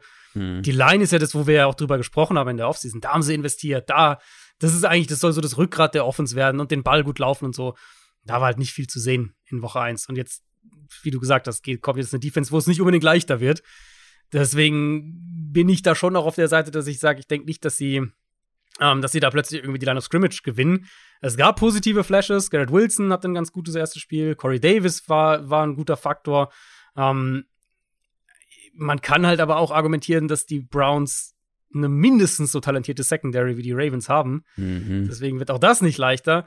Ja, ich glaube, das wird nicht schön. Ich glaube, es wird Low Scoring und das wird irgendwie so ein ja. 13, 10, 16, 13, 16, 10, irgendwie sowas. Nur für wen ist die Frage? Auf jeden Fall die Browns mit sechs Punkten Favorit. Das ist, selbst das wenn ich mit den Browns ja. gehen müsste, wäre mir das too much. Ja, also genau, für die auch. Vom, vom Spread her würde ich die Jets nehmen. Mhm. Los Angeles Rams gegen Falcons, Atlanta Falcons. Ähm, wir sind im späten Slot angekommen am Sonntag. Ich verpasse übrigens den frühen Slot. Ähm, Moody hat Geburtstag. Ah. Direkt am zweiten Spieltag. Gibt viel nachzuholen am Montag. Den späten Slot kann ich aber gucken und damit auch Rams gegen Falcons. Die Rams haben sehr enttäuscht im Opener gegen die Buffalo Bills. Die Falcons haben es fast zu einem Überraschungssieg gebracht gegen die Saints. Beide stehen 0 und 1. Krisengipfel. Mehr oder weniger. äh, vor allem die Rams haben auch was gut zu machen. Ja. Und da gab es einige Overreactions nach Spieltag 1. Und irgendwo natürlich auch zurecht. Das war insgesamt eine brutal schwache Performance. Stafford done, Rams Offense washed, bla bla bla. Mein Gefühl ist, also das ist eine Overreaction, wo ich nicht mitgehe. Mhm. Weil ich glaube einfach, dass die Bills so überragend gut sind. Ich glaube einfach, dass die Bills so, so stark sind. Und natürlich Rams individuell oder die Rams selber haben enttäuscht. Natürlich. Aber ich glaube, wir werden eine so viel bessere Rams Offense sehen gegen die Falcons. Das So denke ich, das denke ich auf jeden Fall auch. Die Kernfrage für mich jetzt nicht für, unbedingt für das Spiel, aber halt generell für die Rams Saison und, und Playoff und so weiter, Playoff Ambitionen, Playoff Run und so, ist, wie viel Sorgen machen wir uns um die O-Line? Und, Ja. und das ist, das ist für mich das zentrale Thema. Wie gesagt, vielleicht nicht unbedingt primär in, in dem Spiel, obwohl die Falcons, ne, die haben Talent in der D-Line und, und die waren gegen die Saints nicht schlecht in der Front. Aber das war das, worüber wir aus Rams Sicht so mit am meisten gesprochen haben und was mir aus Rams Sicht am meisten Sorgen auch gemacht hat äh, vor Ja. der Saison. Und das kam halt gleich total, total zum Tragen. Wir haben natürlich zwei Starter verloren, mit Andrew Whitworth ihren besten Offensive Lineman. Und McVay hatte fast immer gute bis sehr gute Lines, seit er in Los Angeles ist. Wenn er das mal nicht hatte, dann hat die Offense auch echt Probleme bekommen. Und wird doch viel passieren, Saison ist noch lang, aber wenn das ein Thema bleibt, dann glaube ich nicht, dass die Rams eine, so eine richtig, richtig gute Saison haben werden. Und ich fand das eben auch so in dem Spiel jetzt gegen Buffalo fand ich es halt auffällig, dass ihnen die Alternativen gefehlt haben. Die waren das gesamte Spiel in 11 Personnel. Das, was sie letztes Jahr aus, aus Spread Empty machen konnten, wo sie da richtig viel Schaden auch teilweise angerichtet haben, das hat einfach gar nicht funktioniert, weil sie mit fünf nicht gegen vier blocken konnten. Und weil Stafford unkon- inkonstant dann letztlich auch dafür war. Ähm, von Stafford, diese Spiele hatten wir letztes Jahr auch von ihm, haben wir auch oft drüber gesprochen, in der Regular Season allen voran. Diese, diese Highs und Lows, die waren bei ihm letztes Jahr auch da, deswegen würde ich da jetzt auch nicht überreagieren. Ich würde auch sagen, McVay wird Antworten finden und, und wird ein paar Dinge anders machen. Vor allem, weil Ähm, er ja auch die Niederlage fast komplett irgendwie auf seine Kappe genommen hat Genau. nach dem Spiel. Er gesagt hat, irgendwie, Ja. Leute, ich habe Fehler gemacht, so, die Jungs waren nicht gut vorbereitet von mir. Das Mhm. deutet halt schon darauf hin, dass er irgendwo eine grundsätzliche Fehleinschätzung hatte, was die Bills angeht. Was auch immer das Genau. gewesen sein mag. Genau, und äh, also klar kann man dann sagen, wenn die O-Line halt wackelt, wenn die O-Line anfällig ist, dann, dann musst du ein paar Sachen anders machen. Vielleicht haben sie nicht gedacht, dass die O-Line so ein Problem sein wird. Dann muss man drüber sprechen, dass sie während, während, des Spiel, während des Spiels bessere Anpassungen finden müssen. Das ist dann vielleicht die Kritik. Ich gehe davon aus, dass wir da Antworten sehen werden diese Woche, dass wir auch einen Allen Robinson viel prominenter in der Offense sehen werden, als das, was da in Woche 1 abgegangen ist. Ähm, Falcons für, ich will diesen Pass Rush weiter sehen. Ich bin gespannt, ob sie da ein bisschen anknüpfen können. Und das ist ja insofern ein guter Test jetzt hier, dass wenn die Rams hier wieder wackeln in der O-Line und das wieder zu Problemen führt, dann haben wir halt eine ganz andere Sample Size. Wenn wir sagen, Buffalo, okay, Buffalo ist halt ein Elite-Team, toller Foreman-Rush, super tief auch in der Defensive Line. Das sind die Falcons halt nicht. Also bei aller Begeisterung für Atlanta, äh, das sind sie halt nicht. Und wenn die Rams, wenn die Rams da wirklich noch mal größere Probleme haben, dann müssen wir anders über sie sprechen. Ähm, sie haben jetzt ihren Center auch noch verloren, Brian Allen, der wird zwei bis vier Wochen lang mit einer Knieverletzung fehlen. Also es gibt ein paar Sachen, an denen du arbeiten musst aus Rams Sicht, aber ich denke, sie werden auch Antworten finden. Die Falcons Offense hat gute Antworten gefunden auf, auf ja, mögliche Fragezeichen zumindest. Die, generell, die Falcons könnten einfach besser sein, als wir erwartet haben. Ich meine, beide Teams, die wir in den Top 3 Picks mit dabei hatten, Falcons und Texans, haben sich gut aus der Affäre gezogen am ersten Spieltag. Aber sind halt auch Falcons-like eingebrochen im vierten Viertel. Ich glaube, was hatten sie? Ja. 16 Punkte Vorsprung im vierten ich, Viertel? Ich glaube, irgendwie sowas in der Richtung, ja. Ja. Ähm, gut, da kriegt man Flashbacks, aber die Offense kriegt es einfach nach wie vor hin, mit ihren Matchup-Waffen für Gefahr zu sorgen. Und sie haben halt Mhm. noch eine dazu bekommen mit, mit Marcus Mariota als, ja, als, als, als Rushing Quarterback, als, als Runner. Ähm, das haben wir mehrfach gesehen. Hat direkt eine gute Connection zu Drake London gehabt, der kein schlechtes Spiel gemacht hat. Cordell Patterson sah wieder stark aus. Mhm. Ja. Man konnte den Ball richtig gut bewegen, nur halt nur einmal in die Endzone. Und das ist dann natürlich hinten raus ein Problem, wenn du dich so über, überrumpeln lässt. Ich glaube auch, dass sie diese Woche tatsächlich, ja, ein bisschen punkten können, aber halt nicht gut genug. Ja, ja, würde ich, glaube ich, mitgehen. Ähm, ich fand die Offense sehr unterhaltsam für Ja. die Falcons. Also wirklich, wenn ihr jetzt von dem Spiel gar nichts gesehen habt, äh, was ja durchaus sein kann, wenn ihr kein Falcons- oder Saints-Fan seid, ist wahrscheinlich nicht das Spiel, was man als erstes so am Montagmorgen anwirft. Ähm, aber schaut euch den ersten Drive an. Die kommen raus in der Pistol, Option Run für Mariota, dann nächstes Play ist Mhm. Mariota an der Center, Fullback kommt ins Backfield, dann sind sie in der I-Formation. Zwei Plays später, Cordell Patterson, Jet Motion und du hast einen Play-Action-Pass zum, zum Backup-Tight End, kurz durch die Mitte. dann wieder Offset-Eye-Formation, du hast wieder eine Jet-Motion, wieder Play-Action per Rollout dieses Mal, ähm, dann wieder ein Zone-Read, dann ist Drake London in Motion. Also natürlich sind die irgendwo limitiert nach wie vor, was die individuelle Qualität angeht. Aber das war eine Offense, die, die mit Kreativität an die Sache rangegangen ist und wirklich auch versucht hat, das Maximum rauszuholen. Drittel unserer Hörerinnen und Hörer hat wahrscheinlich nur die Hälfte gerade verstanden, weil du gerade so viel mit Fachbegriffen Viele Formationen, ähm, viel in Bewegung und viele Rollenverteilungen auch, die sie halt immer wieder mal ein bisschen anders gestalten. Also ich habe die Offense mir angeguckt und, und mir hat Spaß gemacht. Ich habe sie gern, ich habe die Falcons Offense mir gerne angeschaut diese Woche. Aber die macht halt nur Spaß, wenn sie Erfolg hat. Hat sie denn Erfolg gegen die Rams? Ja, das erste, was man natürlich anbringen muss, ist Aaron Donald gegen diese Interior Line der mhm. Falcons. Äh, das kann dann irgendwie auch jeden Gameplan so ein bisschen zerstören. Aber ehrlicherweise dachten wir das auch vor dem Spiel gegen die Saints. Und Atlanta, finde ich, hat da jetzt zumindest gezeigt, dass sie Antworten finden können. Weil es war jetzt ja nicht so, dass sie irgendwie halt die, die Line of Scrimmage eins gegen eins mit ihren Blocks dominiert haben, sondern sie haben halt alles versucht, um eben Auswege zu finden. Spieler in Bewegung zu setzen, einen, einen Spieler ungeblockt lassen mit einem Zone Read und so weiter. Also sie haben halt wirklich versucht, die, die Line auch am bestmöglich zu entlasten. Das werden wir hier bestimmt auch bekommen. Ich bin, wenn ich auf ein Matchup noch gucke, gespannt, wie sie ihre, wie sie Kyle Pitts und, und Drake London aufteilen.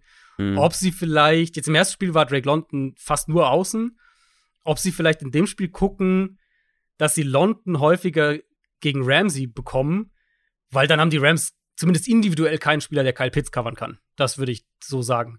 Ähm, und umgekehrt halt, wenn Ramsey wirklich, wenn der vielleicht sogar Kyle Pitts verfolgt, weil Ramsey geht ja auch viel nach innen, uh, haben sie dann, ist dann Drake London vielleicht einer, der in dem Spiel ein echtes Match-up-Problem für die Rams darstellt. Deswegen, ich sehe es wie du, ich glaube, die, die Falcons können punkten.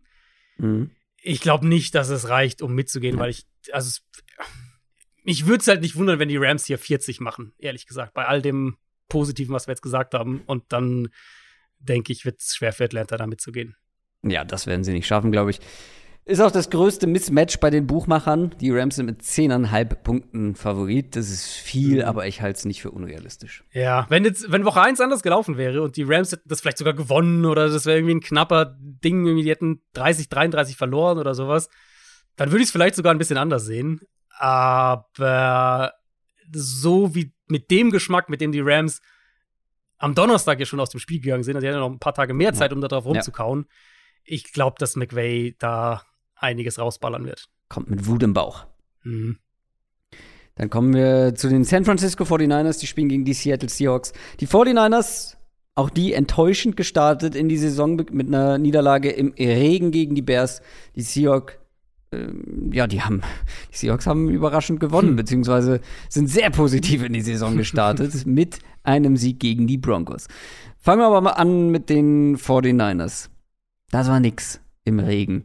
Und ich habe wenig von diesem Spiel gesehen, deswegen musst du mich da mal aufklären, wie hoch das Panikometer bei den 49ers sein muss. Also, wir haben ja schon ähm, drüber gesprochen. Elijah Mitchell, Running Back, direkt raus nach einem Spiel.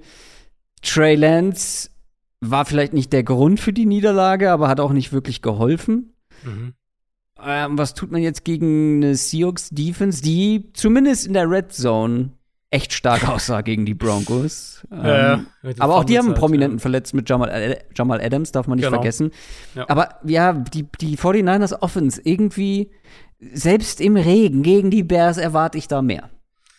Ja, man muss, glaube ich, echt vorsichtig sein mit, mit, mit großen Takeaways, weil der, das war halt schon, das war äußere Bedingungen, die zumindest ein Stück weit Sachen unmöglich gemacht haben oder auch, oder auch Takeaways mit Vorsicht genießen lassen.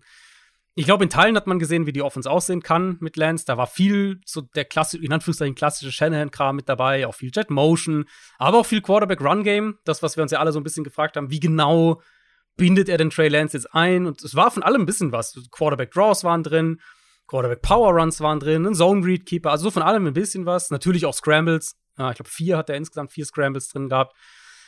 Ja, und ansonsten war es so das, was man von Lance individuell wahrscheinlich erwarten musste. Ähm, paar Big Plays, paar Downfield-Pässe, tiefe Bälle nach außen auch, aber halt auch ein paar Würfe, wo er den Receiver einfach verfehlt oder die Defense nicht gut liest. Wenn er Druck hatte, dann war es halt schon echt wild teilweise. Ähm, ich habe die Stats mal angeguckt, der hatte bei 13 13 Dropbacks gegen Pressure, minus zwei Passing Yards gegen die Bears. Und er hat halt diese, die, den kostspieligen Fehler am Ende mit diese, also einige Fehler am Ende, allen voran diese Interception, die er einfach so nicht werfen darf, wo, mhm. wo er, weiß nicht, entweder viel zu langsam mit den Augen ist oder zu sehr an einem Receiver klebt oder den, die Geschwindigkeit vom, ich glaube, es war Eddie Jackson, vom, vom Safety unterschätzt. Ja, ähm, die äußeren Umstände sollten deutlich besser sein dieses Mal und ich könnte mir auch vorstellen, dass das Matchup jetzt nicht unbedingt signifikant leichter ist, weil es jetzt ja nicht so, als ob die Bears irgendwie eine Top 10 Defense oder sowas hätten, aber den Niners schon irgendwo liegen wird. Ähm, bin sehr gespannt, wie die Seahawks das defensiv spielen wollen, weil dass die am Ende nur 16 Punkte zulassen gegen Denver, das ist natürlich schon irreführend für das, wie das Spiel eigentlich gelaufen ist. Und gerade gegen den Run, fand ich, war, war Seattle schon ziemlich anfällig oder sahen sie ziemlich anfällig aus. Ich denke, dass die Niners den Ball in dem Spiel auch ohne Mitchell am Boden sehr gut bewegen können. Vielleicht wird es so ein erstes richtiges Ausrufezeichen von Trey Lance, irgendwie, wo er 100 Rushing Yards, Rushing Touchdown, sowas in der Richtung hat. Ähm, gespannter bin ich dann aus Niners Sicht wirklich drauf, was sie im Passspiel machen können. Vielleicht ja mit George Kittle auch zurück. Der hat Woche 1 nicht mhm, gespielt. Mhm. Aber das ist ja letztlich der interessanteste Part. Wie entwickelt sich Lance als Passer? Kriegen wir jetzt jede Woche irgendwie ein paar dieser Plays, wo er einfach viel zu spät ist oder viel zu langsam ist mit seinen Reads und die dann halt zu kostspieligen Turnovern führen? Geht es schnell weg? War das eine einmalige Sache? Auf die Sachen werde ich schon auch achten. Strukturell fand ich, hat man viel von dem gesehen, wie man die Offense erwarten kann. Mich würde es halt ehrlicherweise nicht wundern, wenn die Niners in dem Spiel auf über 200 Rushing Yards gehen. Also eine einmalige Sache glaube ich nicht, weil auch bei den paar Snaps, die wir letztes Jahr gesehen haben, waren mhm. halt solche dabei. Ja. ja. Ich glaube, die lassen sich nicht von heute auf morgen abstellen. Und meine Skepsis bleibt so ein bisschen, was Trey Lance betrifft. Schauen wir mal, wie gesagt, das Matchup sollte ihm eigentlich entgegenkommen, weil das werden Seahawks-Fans nicht gerne hören, aber wie du schon gesagt hast, das war am Ende dann doch ein glücklicher Sieg. Aber trotzdem, wie happy ist ein Pete Carroll jetzt, dass er endlich Football spielen lassen kann, wie er das möchte. Mit einem Quarterback, der macht, was man ihm sagt. Nichts Wildes, aber genug. Durchschnittliche Tagetiefe von Geno Smith, fünf Yards. das, das, ist schon, das ist schon sehr wenig. Äh, aber kein Turnover-worthy Play. Ja, also ganz sicher mhm. viel über die Tight Ends, über die Running Backs, DK Metcalf als Short Yardage Waffe. Das ist schon alles sehr, ja, interessant, was da in Seattle so gemacht wird. Aber das kann halt, glaube ich, auch gegen andere Gegner funktionieren, aber auch gegen die 49ers? Na, ich bin da skeptischer. Also die erste Halbzeit fand ich von den Seahawks gegen Denver, ich glaube, das war schon nah am Optimum von dem, was man was wir dieses Jahr sehen werden von der Offense. Da sind sie den Ball ganz gut gelaufen. Gino Smith war sehr effizient, aber hat auch ein, zwei Plays wirklich ja gemacht. Und das sah alles sehr rund aus, so im Gesamtkomplex. Zweite Halbzeit war ja dann kaum noch was davon zu sehen. Denver hat die Line of Scrimmage viel besser kontrolliert. Seattle hat den Ball kaum noch bewegt offensiv. Und da hat man ja auch klar gesehen, fand ich, dass es halt ja, wenn dieser erste Plan nicht klappt und sie so stückweise den Ball bewegen können, dann wird's echt, echt schwierig. Ähm, also nicht falsch verstehen, ich bin positiv von dem überrascht, was sie in der ersten Halbzeit offensiv gemacht haben. Auch was Gino Smith individuell in der ersten Hälfte gezeigt hat. Aber ich befürchte aus Seahawks Sicht, dass es gegen die Niners eher so aussehen wird wie in der zweiten Hälfte gegen Denver. Nämlich, dass die Niners die Line of Scrimmage defensiv klar gewinnen. Bestimmt gibt's hier und da mal einen Run, der durchbricht. Oder Gino findet Metcalf mal für ein Big Play. Das wird's bestimmt geben. Aber was ich nicht vermute, ist, dass die Seahawks den Ball so bewegen können, wie sie es in der ersten Halbzeit gegen Denver gemacht haben. Und ähm, wenn dann, wenn meine Prognose dann auf der anderen Seite des Balls stimmt, dass die Niners den Ball selbst gut laufen, so schrittweise davonziehen, dann wird Seattle, dann wird das Loch immer tiefer für Seattle und, und dann sehe ich halt die Offense halt einfach nicht mit dem, mit den Qualitäten, um da wieder rauszukommen. Und, und das ist so ein bisschen meine Vermutung auch, was den, was den Spielverlauf angeht diese Woche. Ja, also es wird generell gegen High-Scoring Offenses wird es, glaube ich, sehr, sehr schwierig für die Seahawks dieses Jahr. Aber ich bin halt noch nicht davon überzeugt, dass die 49ers mit Trey Lance eine sein können. Ich glaube schon, dass die, die 49ers hier das Spiel auf jeden Fall gewinnen können, gewinnen sollten. Allerdings halte ich 10 Punkte. Ja. 10 Punkte sind die ja. 49ers bei den Buchmachern favorisiert. Das halte ich für komplett vermessen. Also, ja, das, das finde ich auch zu hoch, tatsächlich, ja. Ich, ich will die Seahawks ja auch nicht ausschließen, ehrlich gesagt. Ich glaube, das kann knapp werden. Und wenn die Seahawks auch das hier gewinnen, gut, wäre ich überrascht, dass sie zwei Sieger haben nach den beiden Spielen, aber würde mich halt nur, ja, ich wäre nicht, ich wäre nicht schockiert, aber trotzdem glaube ich, dass die 49ers hier das gewinnen sollten.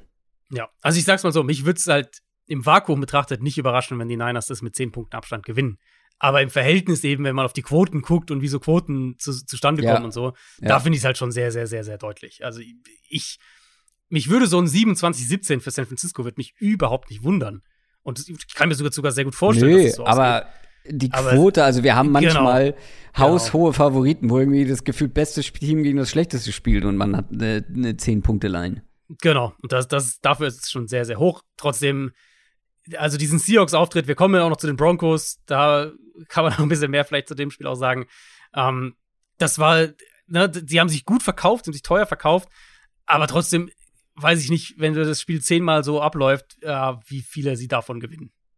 Ja, da war sehr viel Glück dann auch gerade in der Red Zone mit dabei. Die Dallas Cowboys spielen gegen die Cincinnati Bengals. Die Bengals sind in die Saison gestolpert gegen die Steelers in Overtime verloren. Die Cowboys sind nicht gestolpert, die sind direkt mal gecrashed. Die haben nicht nur schlecht gespielt, sie haben auch noch Dak Prescott verloren. Und das Problem ist, dass die Bengals, da bin ich halt, habe ich jetzt, sage ich glaube ich jetzt das dritte Mal in dieser Folge, wenn sie das zehnmal gegen die Steelers spielen so, dann gewinnen sie das neunmal. Aber diese Turnover, die killen dich halt dann. Und trotzdem glaube ich, finde ich, haben die Bengals nicht schlecht gespielt. Bei den Cowboys eben das genaue Gegenteil. Da kommt jetzt ein Cooper Rush rein für Dak Prescott. Die O-Line, da haben wir Probleme erwartet. Die O-Line hatte Probleme und jetzt verliert man auch noch einen McGovern, der fraglich ist für die nächste Partie. Und die Bengals Defense die trifft ja wirklich die geringste Schuld an der Niederlage gegen die Steelers. Die haben 13 First Downs nur zugelassen, keine 270 Yards. Mhm. Ja, gibt's Hoffnung für Cowboys-Fans? Da bin ich jetzt wirklich der falsche Ansprechpartner dafür. ähm, also nicht, was die eigene Offense angeht, sage ich ganz ehrlich. Cooper Rush hinter dieser Line mhm. gegen eine Bengals Front, die immer noch mehrere solide bis gute Pass Rusher hat, die im Zentrum stark gegen den Run ist mit den beiden Defensive Tackles und die eine Coverage-Struktur spielt, die sehr unangenehm sein kann für Quarterbacks, was Post-Snap-Reads angeht.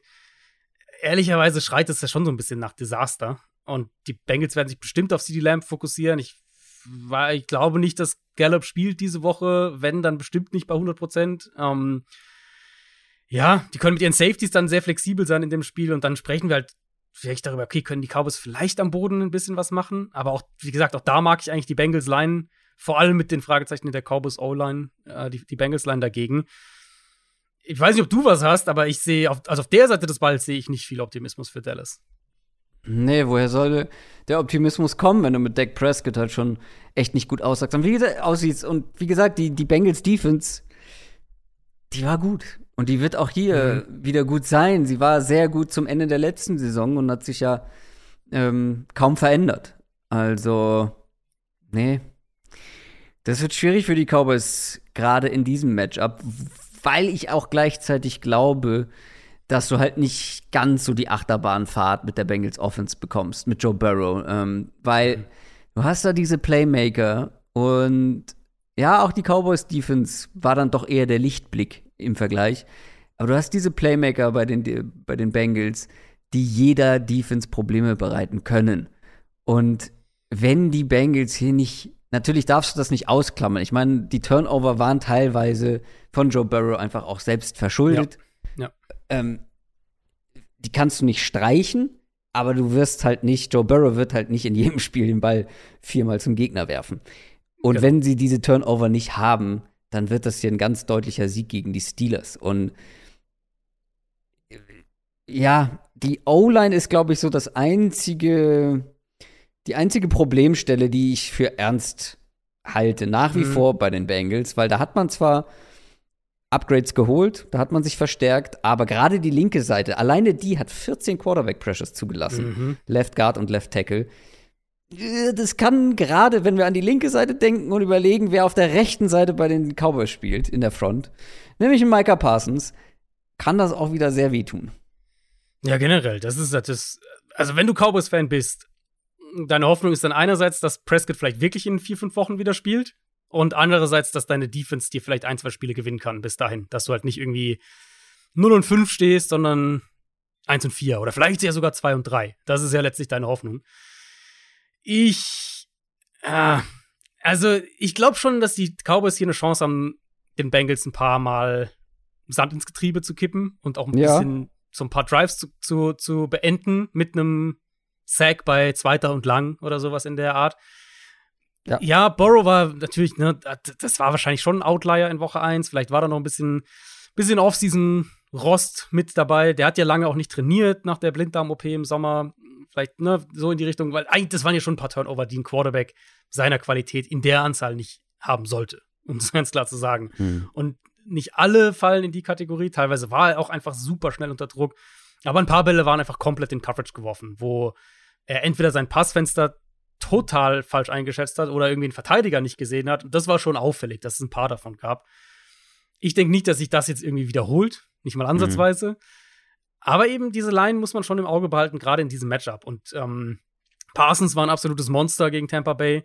Also die, die, obwohl die Cowboys Offense ja so ja, non-existent war gegen Tampa, hat die Defense das Spiel ja eng gehalten. Das war ja trotzdem kein, kein Blowout oder sowas. Und das lag Gerade in der Red Zone. Genau. Genau. Und das lag allen voran am Pass Rush und- allen voran an Micah Parsons. Und da will ich schon sehen, wie, was fällt den Bengals ein? Oder sagen sie, wir glauben, unsere Line wird besser sein? Ähm, wie helfen sie vielleicht einzelnen Spielern in der Line? Die Higgins im Concussion Protocol. Könnte sein, dass der nicht spielen kann diese Woche. Und klar, Jamar Chase war immer noch Jamar Chase. Richtig, richtig stark auch gegen Pittsburgh. Aber ich hatte schon den Eindruck, selbst jetzt außerhalb der Turnover, dass die Offense doch noch nicht wirklich rund läuft. Und da kommen wir in diese Schiene wieder rein, was ich jetzt ein paar Mal auch schon gesagt habe in der Offseason. Äh, Zach Taylor, wie viele Antworten hat er? Wenn Plan A nicht klappt, was kann, was ist sein Plan B? Wie sind seine Anpassungen im Spiel? Wie sieht sein Plan aus, wenn, äh, wenn, wenn Chase mal so ein bisschen rausgenommen wird, was jetzt gegen die Steelers ja noch nicht mal unbedingt das Problem war. Ähm, aber diese Anpassung, das will ich schon ein bisschen mehr sehen.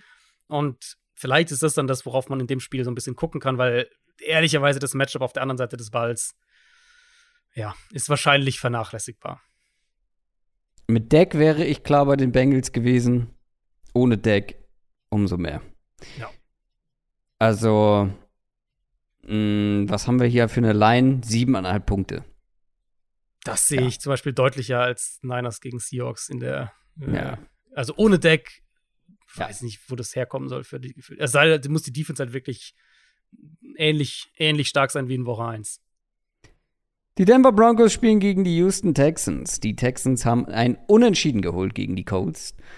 Die Broncos werden oder haben verloren bei Russell Wilsons Rückkehr gegen die Seahawks.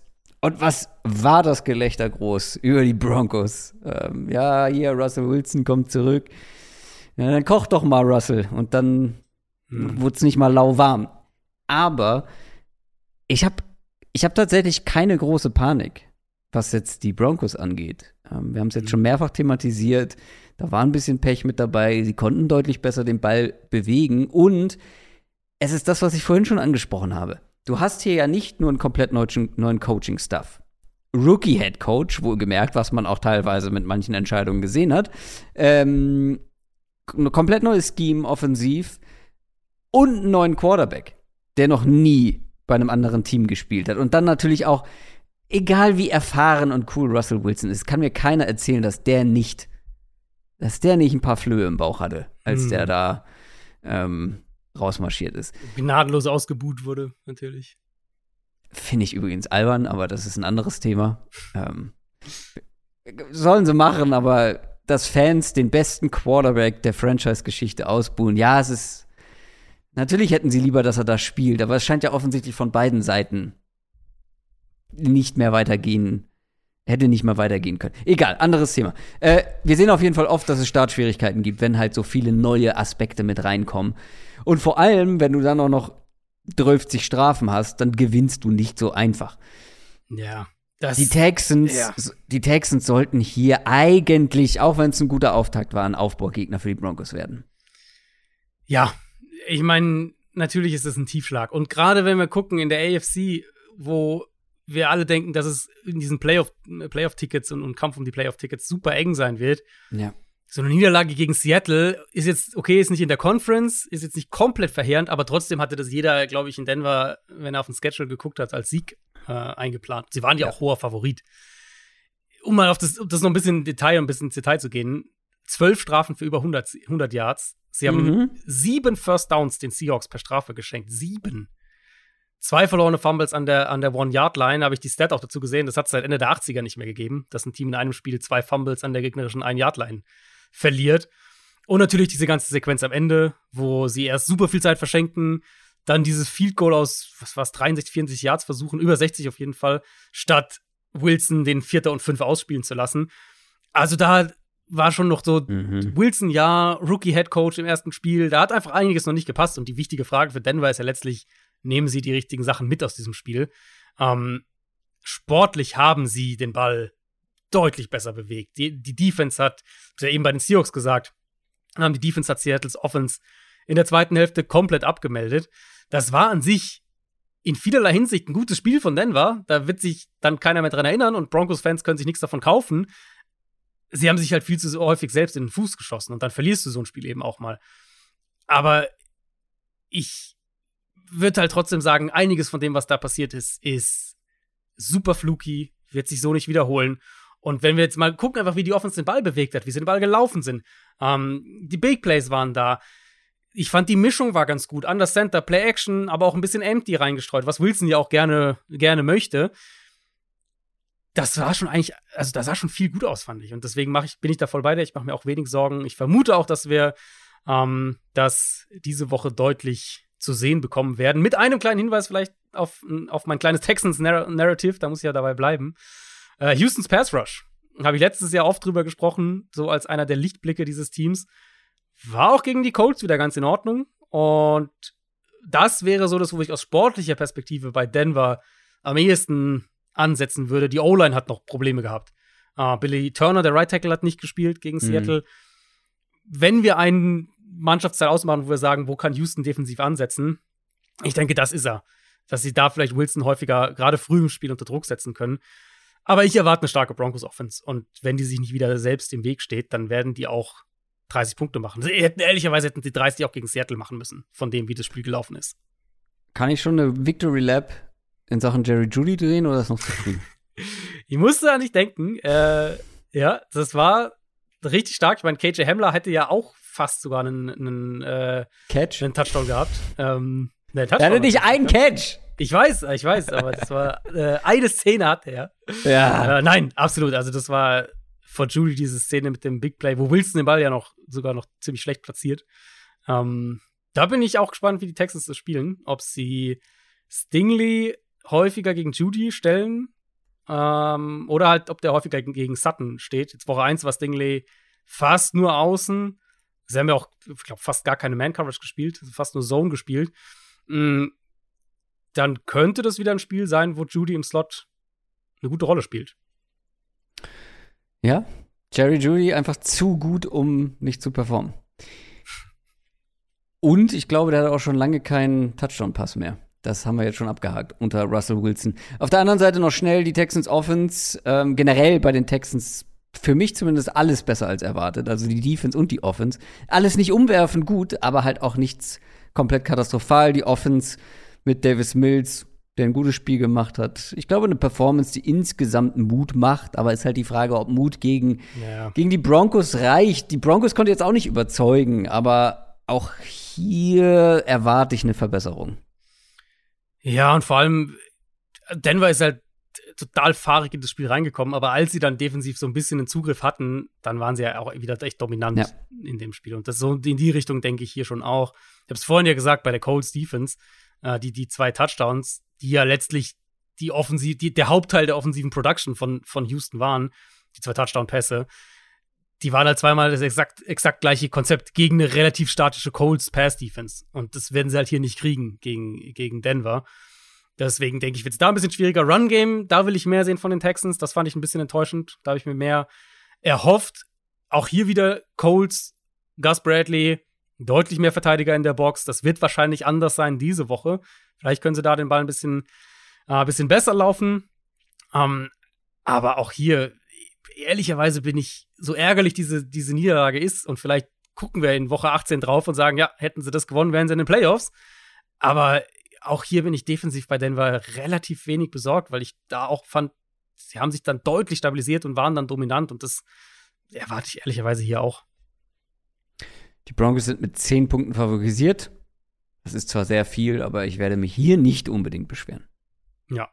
ja. Wir haben noch ein paar Spiele vor uns.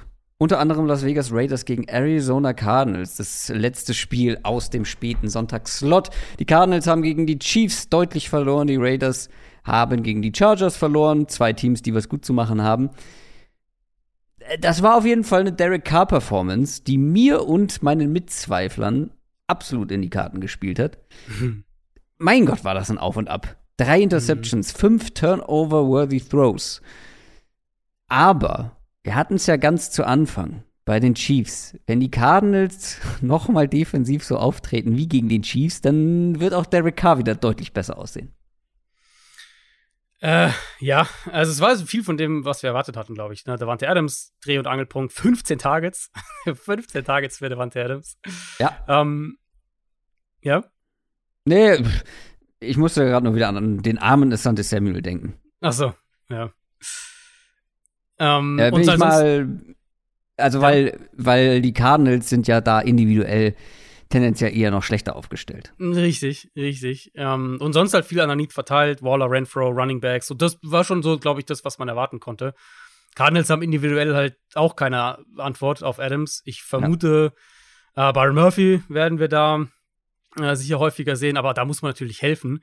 Und das sollte eigentlich Vance Joseph in seinen Blitzes limitieren. Ähm, ich, ich denke, aus Cardinals Perspektive ist das die beste Chance defensiv die aber wahrscheinlich nur dann aufgeht, wenn JJ Watt wieder spielt. Und, und das haben sie, die, die Blitzstatistik habe jetzt vorhin bei Holmes alles schon gesagt, das war halt, das habe ich, konnte ich überhaupt nicht nachvollziehen, warum sie so gespielt mhm. haben. Ähm, sie haben ihn zwar auch ein paar Mal unter Druck setzen können, aber die Chiefs hatten halt immer einen Ausweg gegen den Blitz. Und gegen die Raiders würde ich es halt auch wieder genau anders spielen. Du hast zwei gute Safeties, das ist wahrscheinlich der beste Teil deiner Defense. Die vor allem wirklich dazu nutzen, um Coverage zu disguisen, aber auch viel auch auf Absicherung zu spielen. Klaren Fokus auf Devante Adams musst du irgendwo haben und dann halt gucken, ob Derek Carr Fehler macht, ähm, wenn er lange Drives hinlegen muss, was er eben gegen die Chargers passiert ist. Die O-Line der Raiders ist anfällig. Da haben wir vorher viel drüber gesprochen, war gegen die Chargers auch der Fall. Ich glaube, wenn man einen positiven Takeaway aus Cardinals Sicht aus, aus Woche 1 aus der Defense mitnehmen will, ähm, dann ist es, dass die Defensive Line eigentlich gut aussah. Oder was ist gut mhm. aussah? Ein paar, paar, gute, paar gute Spieler hatte. Richard Lawrence war sehr gut, Zach Allen war in Ordnung, Dennis Gardeck war, war stark. Äh, Michael Dogby hatte von allen Defensive Tackles ligaweit die höchste Pass-Rush-Win-Rate bei ESPN. Also das ist schon was, womit man arbeiten kann. Aber natürlich braucht diese Unit JJ Watt zurück, damit das Gesamtbild ja. dann auch funktioniert. Und der hat jetzt vier Wochen nicht trainiert, hat, hat äh, Probleme an der Wade. Keine Ahnung, ob wir den diese Woche sehen. Ähm, mit JJ Watt, wenn der spielt, glaube ich, hat Arizona die, die, die, die Power an der Defensive Line, um das eben ohne Blitzing anzugehen und die Raiders zumindest mal dazu zu bringen, dass sie lange Drives machen müssen. Und dann hoffst du halt drauf, dass, dass ein paar Fehler reinkommen. Ja, die Raiders auf jeden Fall auch mit O-Line-Problemen, die zu erwarten waren. Das gilt ja aber für die andere Seite auch. Ähm, Kyler Murray hatte auch nicht sein bestes Spiel, die O-Line zum mhm. Teil mhm. auch nicht. Was muss da gegen die Raiders besser werden? Ähm, ich, also, ich fand es halt super eindimensional. Da, da, hatte ich deutlich mehr erwartet. Ich fand das Run-Game sah noch am besten aus. Äh, vor allem, als sie früh auch Option Plays, Designed Runs mit Murray eingebaut hatten. Ansonsten, Ino Benjamin später im Spiel sah ganz gut aus. Greg Dodge, der ja für Rondell Moore eingesprungen ist, das waren so die individuellen Lichtblicke. Dass sie Murray ins Run-Game einbinden, würde ich gerne auch gegen die Raiders sehen. Die Offensive Line, in weiten Teilen war die sogar in Ordnung. Du hattest halt einen, einen Katastrophen, einen Katastrophenteil mit, mit Sean Harlow, der kurzfristig auf Left Guard statt, äh, statt Justin Pugh spielen musste und der war halt eine Katastrophe. Ähm, und Raiders haben natürlich diese High-End-Pass-Rusher, die deinen Gameplan einfach kaputt machen können. Und die Gefahr ist hier auf jeden Fall auch mit drin. Aber ich halte es für eine Front, gegen die man laufen kann. Und eine Front, die jetzt nicht übermäßig athletisch auf dem Linebacker-Level ist. Deswegen, das würde ich von Arizona hier gerne sehen, dass sie flexibler in ihren Formationen sind, dass wir mehr auch mit zwei Titans auf dem Feld spielen, dass sie versuchen, oder dass sie Kyler Murray auch bewusst ins, ins Run-Game einbinden Und dann werden sich Räume ergeben. Und im Passspiel, also von den Outside Cornerbacks der Raiders, sehe ich Arizona auf Receiver deutlich besser als das, was die Raiders haben. Jetzt vielleicht nicht Devante Adams Level besser, aber eigentlich mit den, gerade die beiden Outside ähm, Cornerbacks im Slot sind sie ja mit Nate Hobbs sogar ganz gut aufgestellt. Aber die Outside Cornerbacks, die sind absolut schlagbar. Da haben sie ja sogar noch Anthony Averett verloren diese Woche, mhm. einen der beiden Starter. Und mit Marquise Brown, mit AJ Green, von den Matchups her solltest du da aus Cardinals Sicht punkten können und dann ja, dann, dann äh, will ich halt auch sehen, dass sie wieder vertikal gehen, weil das ist für mich immer noch im Passspiel die beste Qualität der Cardinals Offense. Ich glaube, hier fallen viele Punkte. Ähm, das Over-Under ja. liegt bei 51,5 ja. und das finde ich gar nicht mal unangebracht, weil ich sehe für beide Offenses, ich meine, du hast es beide Male ja angesprochen, aber allein aus individueller Sichtweise, Playmaker, Receiver vor allem gegen die jeweiligen ähm, ja, defensiven Parts, einige Mismatches. Ist halt nur die Frage, wo es das Größere gibt. Und mhm. ich sehe die Cardinals nicht diese Receiver von den Raiders verteidigen. Mhm. Die Raiders sind mit 5,5 Punkten Favorit. Äh, das wird. Ich halte eigentlich sehr viel von dieser Cardinals Offense, aber das hat mich schon ein bisschen gedämpft in Woche Nummer 1. Und auch mhm. wenn es jetzt vielleicht gegen die Secondary leichter wird, es wird nicht gegen den Pass Rush leichter. Mhm. Der ist stark von den Raiders. Und gleichzeitig wird es für die eigene Defense auch aus individueller Sicht nicht unbedingt leichter. Es ist halt nicht mehr ähm, so ausgefuchst wie mit Andy Reid und Pat Mahomes. Aber Devontae Adams, Daryl Waller, Hunter Renfro und so weiter, das ist schon hm. eine Herausforderung. Ja, total. Äh, du musst, deswegen finde ich auch, der Gameplan muss halt in die Richtung gehen, dass du Fehler provozierst des Gegners und halt nicht versuchst, so wie gegen die Chiefs irgendwie äh, dauernd zu blitzen und zu hoffen, dass du irgendwo das eine Big Play raushaust, sondern den Gegner zu Geduld zwingt, den Gegner dazu zwingt, konstant den Ball zu bewegen. Das ist, glaube ich, die beste Chance. Aber nochmal, der Plan geht halt wahrscheinlich nur auf, wenn du JJ Watt hast, weil sonst fehlt einfach zu viel im Pass Rush. Die nächsten zwei Spiele sind, ich glaube, relativ einseitig. Deswegen ziehe ich hier mal das Tempo ein bisschen an. Die Packers gegen die Bears, Traditionsduell. Ähm, ja, schon irgendwie also, wenn wir den ersten Spieltag als Grundlage nehmen, dann spricht nichts dafür, dass es eng wird, weil die eine Mannschaft hat überraschend gewonnen, die Bears gegen die 49ers. Und die Packers haben wie letztes Jahr einen kompletten Week One Stinker hingelegt. Vielleicht nicht ganz so krass, aber trotzdem. Thema ohne Receiver wird schwer. Äh, für die Packers hm. natürlich ein Thema, aber auch ohne Offensive Tackles wird es noch schwerer. Das darf man nicht unterschlagen. Aber bleiben wir mal erstmal bei den Wide Receivers der, der Packers, die Veterans, Sammy Watkins und Randall Cobb, ähm, hatten, was, was, was waren das, sechs Targets, glaube ich, zusammen. Kristen Watson mit einem Monster-Drop, der, der Rookie. Bitte? Fünf, glaube ich. Ich habe äh, fünf für 32 Yards, Watkins und Cobb. Uh, sogar noch einer wie ein, ein Target weniger. Ähm, Aaron Rodgers, glaube ich, macht drei Kreuze, wenn Alan Lazar diese Woche zurückkommen hm. kann. Und ich glaube, Einfach mal so, einfach mal so in den Raum gestellt. Wenn Alan Lazard diese Woche spielt, dann fängt er zehnmal den Ball und macht irgendwie 100 Yards. Ja, wahrscheinlich schon. Ähm, Wäre generell, also Lazard, beide Tackles, die ja gefehlt haben, ähm, dass sie zumindest vielleicht zwei von denen wieder zurückkriegen. Also Lazard und ein Tackle zumindest mal. Das wäre schon wichtig, weil die Offense war das, was man erwarten muss, wenn man mit so einer Receiver-Gruppe letztlich an den Start geht. AJ Dillon, die meisten Targets, Aaron Jones, ja, da kannst du halt eine, schöne Kurzpass-Offense vielleicht aufziehen, aber du wirst halt keine explosive Offense damit kreieren. Klar hat Watson diesen bitteren Drop gleich beim ersten Play, sonst hast du einen 75 Jahre Touchdown und das ganze, ganze Narrative ist ein bisschen anders. Aber ich glaube, auf so ein Spiel insgesamt betrachtet brauchen die zum einen eine bessere Offensive Line, um zumindest am Boden das noch mehr, noch mehr dominieren zu können, einen Rhythmus am Boden zu bekommen. Um, ähm, aber sie brauchen auch Alan Lazard zurück. Ja. Und wenn die Packers so offen so eindimensional bleibt, also sagen wir, Lazard kann nicht spielen und, und Bakhtiari ist auch noch nicht wieder da, dann sehe ich zumindest ein bisschen eine Chance für Chicago, das auf der Seite des Balls eng zu halten, einfach weil die Bears Secondary hat gut ausgesehen in dem ersten Spiel. Und klar, das war der Regen. Ich wollte gerade äh, sagen. Nicht überbewerten. Wir können ähm, bei den 49ers nicht sagen, ja, streichen wir genau, das Spiel, aber genau, dann nee, Chicago. Absolut. absolut. Ja. Ähm, aber ich sehe halt, also auch wenn ich jetzt aufs Papier gucke, ohne Lazard und mit einer vielleicht wackeligen Line sehe ich jetzt halt auch nicht, dass die Packers individuell wahnsinnig viele Matchups da gewinnen. Receiver versus Coverage. Deswegen, ja, wäre schon gut, wenn Lazard und zumindest einer der beiden Tackles wieder da wäre. Wenn das der Fall ist, dann denke ich, dass, dass Green Bay den Ball sehr gut laufen wird in dem Spiel. Das ich weiß gar nicht, ob wir es vorhin gesagt haben bei, bei den Niners, aber sehr, also Chicagos Run-Defense war ja ziemlich, ziemlich wackelig in dem Spiel. Und dass sie auf der Schiene schon auch davonziehen können. Es wird dann halt wahrscheinlich kein 30-Punkte-Spiel, aber dass sie dann doch den Ball konstanter bewegen können. In Chicago gibt es so ein bisschen neue Hoffnung.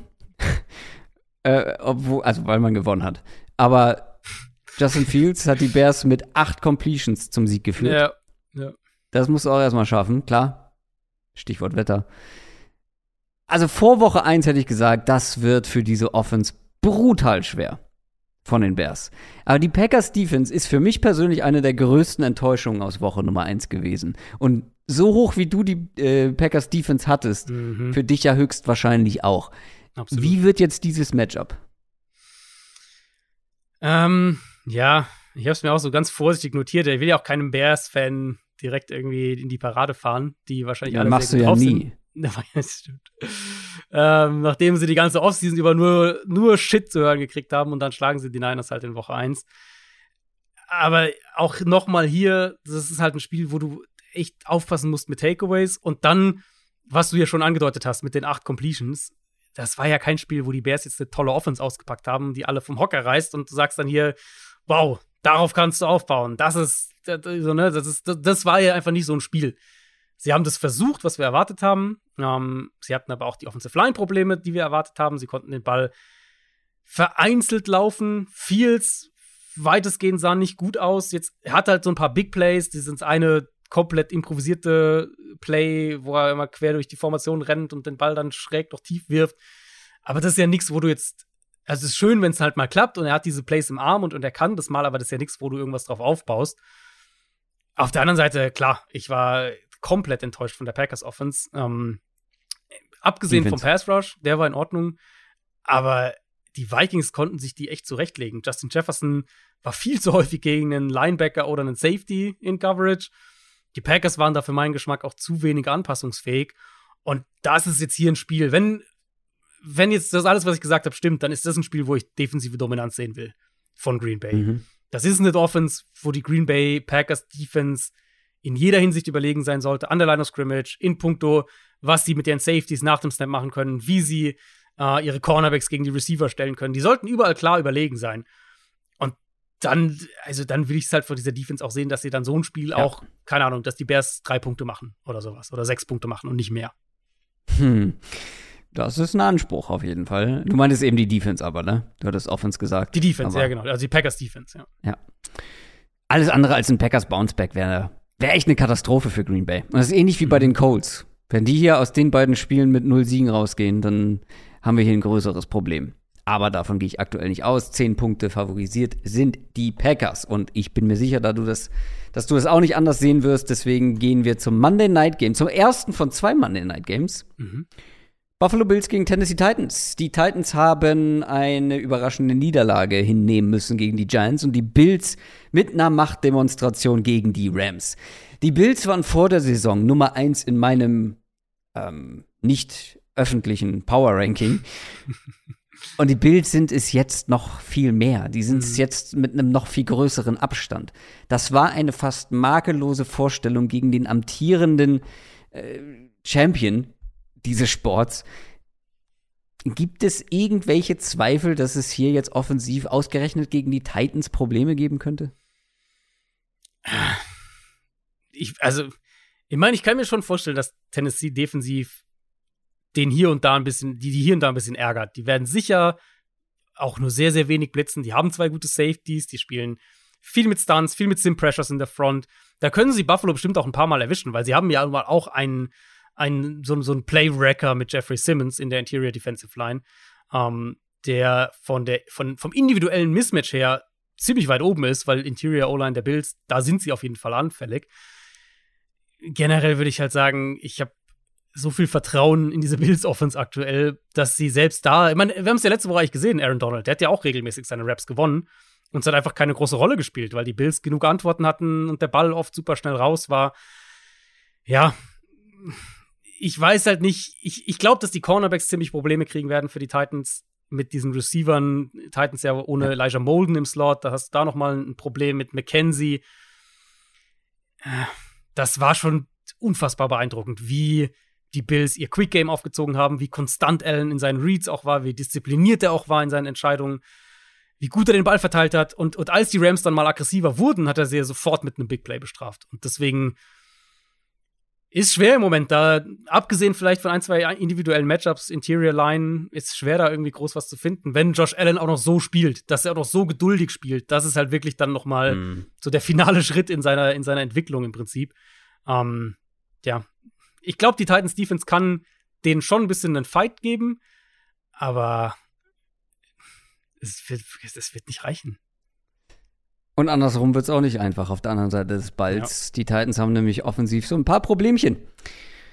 Auch hier die Frage, darf ich schon die Victory Lab drehen? Wir hatten im, im Fantasy Draft, im Hörerliga Draft über Robert Woods gesprochen. Da wurde mir von sämtlichen Seiten erzählt, dass Robert Woods die Nummer 1 bei den Titans sein wird. Das sieht jetzt erstmal nicht danach aus. Zwei Rookies waren da aktiv äh, mit Traylon Burke und Kyle Phillips. Mhm. Dazu noch Derrick Henry und die sollen es jetzt reißen. Aber dieses Matchup verheißt einfach nichts Gutes. Die Bills haben die Rams nahezu ausgeschaltet offensiv. Das werden sie mit den Titans auch hinkriegen können. In der Theorie zumindest. Ja, ich meine, ich weiß, Tendel hatte, Tendel hatte ja sogar ganz gute Zahlen am Ende. Mhm. Aber geht im Detail, schaut euch das Spiel an. Wenn ihr jetzt nicht im Detail das Spiel selbst sozusagen real life angucken wollt, guckt euch nochmal die Stats an unfassbar viel Play-Action-Production mit drin. Und ich finde, da kann man schon direkt in dem Matchup ansetzen. Das wird er so gegen die Bills nicht bekommen. Weil mhm. Buffalo er werden nicht die Box zustellen, sondern er hat mir gezeigt im Opener gegen die ja, Rams, genau. was sie mit ihrer Foreman-Line machen können. Ja. Deswegen, ich glaube nicht, dass Tannehill ansatzweise diese Wurffenster via Play-Action bekommt, die er gegen die Giants hatte. Und viel mehr war es halt auch nicht von der Offense. Kyle Phillips hatte ein gutes Debüt. Das ist ja auch ein Spieler, den ich schon seit einer Weile so ein bisschen hype. Äh, aber O-Line gerade im Run-Blocking, wie erwartet, richtig, richtig wackelig. Äh, da werden sie auch, glaube ich, weiter Probleme haben. Das wird gegen Buffalo nicht leichter. Und wenn die Titans dann in klare Dropback-Passing-Situationen kommen, dann habe ich einfach nicht, habe ich nicht viel Vertrauen in diese Offense. Selbst jetzt ohne einen Tredavious White zum Beispiel bei den Bills. Ich glaube, dass die Titans den Ball nicht konstant bewegen werden. Und die einzige Frage für mich ist dann halt wirklich, kriegen sie offensiv ein, zwei so Big Plays. Henry bricht einmal durch, 50-Yard-Run, keine Ahnung, ein, einmal Play-Action sitzt und sie haben einen, sie haben einen 40-Yard-Pass oder sowas. Kriegen sie ein, zwei so Big Plays hin und kann die Defense das Spiel eng genug halten? Und in beiden Fällen tendiere ich zu eher nein.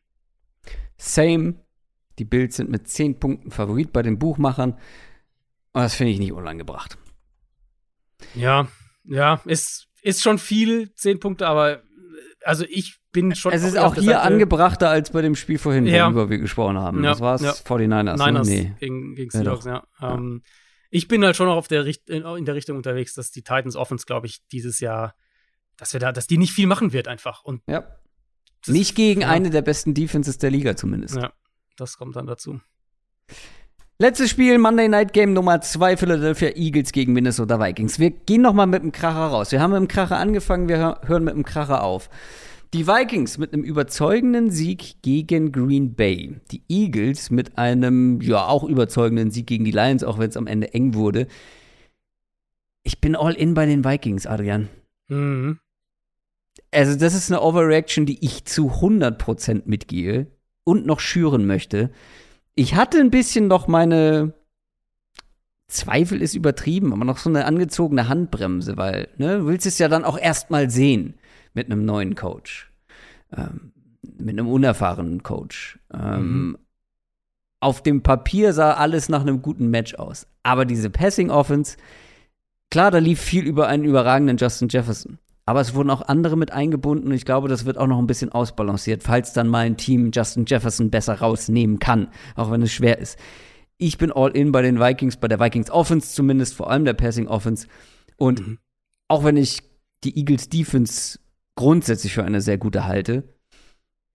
Ich glaube auch, dass hier die Vikings den Ball sehr, sehr gut bewegen können. Ja, tendiere ich auch dazu. Ich habe mir aufgeschrieben, nach Buffalo und Kansas City waren die Vikings das Team, was mir in Woche 1 am besten gefallen hat. Mhm. Cousins halt gewohnt, so das, was man von ihm kennt, eigentlich gewohnt effizient, aber jetzt eben in der Offense, die ihm bessere Matchups kreiert. Ja, und auch mehr, also einfach mehr liefert und die, die ja. Receiver freischemt. Ja. Und es sah einfach so viel smoother aus für Total. ihn auch. Total. Und halt auch bei Early Down den Ball mehr werfen lässt und jetzt halt ja. nicht, gar nicht von ihm verlangt, dass er irgendwie bei Dritter und Acht jetzt irgendwas Verrücktes macht, weil das kann er halt nicht. Aber das, ne, so, so funktioniert die Offense dann auch nicht. Jefferson, in meinen Augen der beste Receiver der NFL aktuell. War komplett dominant. Das, was man sich erhofft hat, viel rumgeschoben, Matchups kreieren. Du hast die anderen als Komplementärwaffen. Wie du gesagt hast, je nach Matchup wird dann auch mal der ein oder andere mehr Targets bekommen. Ähm, das lief schon super und rund. Es gibt ein Matchup für mich in dem Spiel auf der Seite ja. des Balls, wo ich glaube, da kann es kippen für die Vikings. Und das ist die Interior Offensive Line. Mhm. Alle Jahre wieder bei den Vikings, muss man echt sagen. Es ist alle Jahre wieder ein Thema. Um, und die Eagles haben da halt Fletcher Cox, Javon Hargrave, vor allem jetzt mm. mal zwei, die zum Quarterback kommen können, plus Jordan Davis, den Rookie mm. Nose Tackle, ein absolutes Monster gegen den Run, den sie gegen Detroit vielleicht auch häufiger hätten einsetzen können, dass die nicht für 10 Yards pro Run oder sowas laufen. Um, aber die sollten da, glaube ich, werden sie Cousins unter Druck setzen können. Und das ist für mich das kritischste Duell auf der Seite des Balls. Können die Eagles mit ihrer, ich nenne es einfach mal Defensive Tackle Gruppe oder Rotation, können sie die Interior Offensive Line der Vikings so dominieren, ja. dass Minnesota seinen Gameplan anpassen muss. Und wenn ja, wie sieht diese Anpassung aus? Vielleicht sogar, vielleicht hier wirklich sogar Justin Jefferson noch mehr im Slot. Ähm, was ja vom Matchup her auch durchaus interessant wäre, weil die beiden besten Cornerbacks der Eagles sind ja außen mit, mit Slay und Bradbury. Genau, im Slot hat, da haben sie sich viel abgewechselt. KJ Osborne hat mehr als die Hälfte da gespielt, aber sowohl Jefferson als auch Thielen waren mal im Slot zu finden. Ähm, Irv Smith jetzt noch nicht der Riesenfaktor gewesen. Ich glaube einfach, dass der Ball hier sehr verteilt wird, auch ja. in Zukunft. Und das Running Game wird dadurch nicht schlechter. Das ist so eigentlich der, der ultimative Beweis jetzt schon irgendwo, dass auch wenn du bei Early Down viel passt, dass dein Running Game trotzdem halt echt gut funktionieren kann, dass du den Run nicht etablieren musst, jeden First Down. Mhm. Äh, weil die beiden Running Backs hatten beide, das, da geht mir das Monk-Herz auf, äh, falls du das gesehen hast. Ähm, Beide genau 4,5 Yards per Attempt. Top. Ein, ein Kröger-Traum. Absolut. Ähm, ja, trotzdem, wie gesagt, ich erwarte da relativ viel. Auf der anderen Seite, die Eagles sahen auch offensiv richtig stark aus, weil die haben einfach so viele Optionen. Es ist einfach ekelhaft. Du, du kannst dich halt nicht fokussieren. Natürlich kannst du jetzt dich auf AJ Brown im Passspiel fokussieren, aber dann darfst du nicht vergessen, dass immer noch ein Devontae Smith da ist, der zwar nicht die große Rolle hatte in Woche 1, dass die gleichzeitig ein Running Game über Running Backs haben, wo jeder einzelne einen Touchdown erlaufen durfte. Und noch Jalen Hurts als Runner. Es ist mhm. unglaublich schwer, die zu verteidigen, aber die Vikings haben zumindest mal eine Duftmarke gesetzt gegen die Packers. Defensiv. Ja, ja, fand ich auch. Ich bin da sehr gespannt, weil wir haben jetzt bei den Packers drüber gesprochen. Beide Tackles haben gefehlt zusammengewürfelte Offensive Line. Und was sie halt wirklich konnten, die Vikings jetzt defensiv, ähm, war ja einen richtig guten Zugriff auf die Defensive oder mit der Defensive Line einen richtig guten Zugriff zu bekommen. Gerade mit den beiden Pass-Rushern. Und das wird hier halt komplett anders. Ich denke, dass sie, also die Vikings mit Cedarius Smith und Daniel Hunter, das ist ja ein richtig, richtig gutes Edge-Duo. Das sollte man jetzt nicht unterschätzen. Aber sie werden das halt jetzt nicht so dominieren gegen diese Eagles-Line, wie es teilweise gegen die Packers geklappt hat da bin ich gespannt, ob, ob, ob Jalen Hurts und das Passspiel, ob das ein bisschen mehr geöffnet wird. Vor allem, falls es Highscoring wird und sie halt ähm, Shootout-mäßig mitgehen müssen, was ich mir vorstellen kann in dem Spiel. Ähm, es ist eine vielseitige Offense. Ich, wo ich sage, bei den Vikings jetzt Woche 1 war ich so direkt auch, ja, so habe ich es mir vorgestellt. Genau so. Ähm, bei den Eagles will ich im Passspiel halt noch ein bisschen mehr sehen. Ja, AJ Brown war so direkt der Dreh- und Angelpunkt in der Offense, wie wir es uns auch gedacht hatten aber ich fand halt, das Passspiel war schon noch ein bisschen limitiert. Es war auch wenig in der Mitte des Feldes nach wie vor. So ein, zweimal mit Brown haben sie da Bälle hingebracht, aber nicht in, längst nicht in der Frequenz, die ich, ähm, die ich mir erhofft hatte. Im Generell, es war sehr, sehr viel Play-Action, aber auch sehr kurz aus Play-Action. Und das, das vertikale Element in der Passing-Offense war jetzt eher so vereinzelt drin. Und ich finde es schon auch fair, in dem Spiel zu sagen, dass man bei Hertz gewisse Limitierungen als Passer gesehen hat. Und das ist halt, glaube ich, das ist das, wo ich mehr von ihm sehen will. Und vielleicht ist das Spiel gleich ein, ähm, ein sehr, sehr guter Test dafür, falls die Vikings eben 30 Punkte machen oder sogar mehr und die, und die Eagles eventuell mehr durch die Luft auch kommen müssen. Ja, wird auf jeden Fall ein Sehr interessantes Spiel. Ähm, ich schaue gerade noch mal auf die Quote. Die Eagles mit zweieinhalb Punkten Favorit. Over under 50,5 Punkte. Ich freue mich sehr auf dieses letzte Spiel des Spieltags und jetzt freue ich mich vor allem sehr auf unsere neue Kategorie. Es steht 0 zu 0 nach dem ersten Spieltag. Niemand von uns konnte punkten. Mal sehen, wie lange das noch so weitergeht. Wir haben ja gesagt, der, der hinten liegt von uns beiden, darf seinen Kandidaten, sein Team picken. Äh, jetzt sind wir beide gleich auf, aber ich habe ja letzte Woche dir auch noch sogar ein Spiel weggenommen, hat am Ende keinen Unterschied gemacht, deswegen leg doch Ich mal vor. sagen, war, Wen war, pickst nicht, du? war nicht tragisch. Ja, war nicht tragisch, Nee. dass du mir weggenommen hast. Und vor Ähm, allem, vor allem deine, deine maximale Überzeugung davon, dass du dich so wahnsinnig geärgert hast, dass du die Jaguars nicht gesehen hast, nee, hast das stimmt, hätte dir ja. auch nichts gebracht. Hätte auch nichts gebracht. Nee, vielleicht muss ich doch einfach irgendwie Favoriten nehmen. Ähm, Nein, nein, Nimm doch mal einen Favoriten. Ich, bleib bei dem Spiel. Ich nehme die Vikings. Zweieinhalb Ah. Punkte, Underdog. Ähm, ich halte das Spiel für komplett auf Augenhöhe und ich mag die Passing Offense der Vikings mehr. ah. Das Habe ich die jetzt geklaut? Ja, klar. Ja, klar. Wenn ich sage, ich bin all in bei den Vikings, Ja. ähm, die dazu noch die Division gewinnen, ähm, ja, dann muss ich, dann muss ich umschwenken. Es gibt tatsächlich noch ein, zwei andere Außenseiter, die mir halt aber nicht viele Punkte bringen würden, Hm. wenn sie dann doch Das Problem gewinnen. das auch, ist ja. so ein bisschen das Problem. Ähm, du würdest zweieinhalb Punkte machen, weil zum Beispiel, also sagen wir mal ganz offen, die Steelers wären hier meine, meine Fallback-Lösung, was Außenseiter angeht. Mhm. Das gibt mir aber nur anderthalb Punkte gegen die Patriots, falls Mhm. sie gewinnen sollten. Ein Favorit, wenn ich einen Favorit tippe, gibt mir einen Punkt. Wie wichtig ist mir jetzt dieser halbe Mhm. Punkt? Ich hatte, also Ähm, meine Fallback-Option, ich hätte zwei Fallback-Optionen. Ich kann sie einfach mal, oder willst du zuerst entscheiden, bevor ich sie sage? Nee, sag ruhig die Fallback-Option. Also ich hätte, ich hätte Saints überlegt, zweieinhalb Punkte gegen Tampa Bay und äh, Panthers, zwei Punkte. Panthers habe ich auch noch, ja. Panthers hätte ich auch noch, aber. Ah komm, ich nehme die Steelers. Ich mache jetzt nicht, wir sind jetzt hier zweieinhalb Stunden drin. Ich nehme die äh, Steelers. Ähm, ist ja bekannt, ich als sehr, sehr großer Mitch Trubisky-Fan werde hier den Mitch-Train anzünden. Das waren unsere Previews und das waren unsere Tipps für den kommenden Spieltag. Schickt uns mal gerne eure Tipps, falls ihr auch ähm, einen Kenny Pickett-Tipp abgeben wollt. Über Social Media, gerne uns bei Twitter folgen, gerne bei Instagram folgen, bei YouTube, wenn ihr Bock habt. Und ansonsten, wow, war das eine lange Folge, Adrian. Letzte Worte? Ja, ja Woche zwei ist, äh, dauert immer eine Weile, keine Angst, es wird ein bisschen kompakter wieder. Ja, ich bin gespannt. Wenn ihr jetzt noch zuhört, ihr seid wahre Macher. Das war's für diese Woche. Wie gesagt, denkt an die Spotify-Bewertungen oder auch bei iTunes kann man das auch machen. Da könnt ihr sogar noch nette Worte dazu schreiben und äh, seid euch sicher, wir lesen sie alle. Bis nächste Woche, macht's gut. Ciao. Ciao, ciao.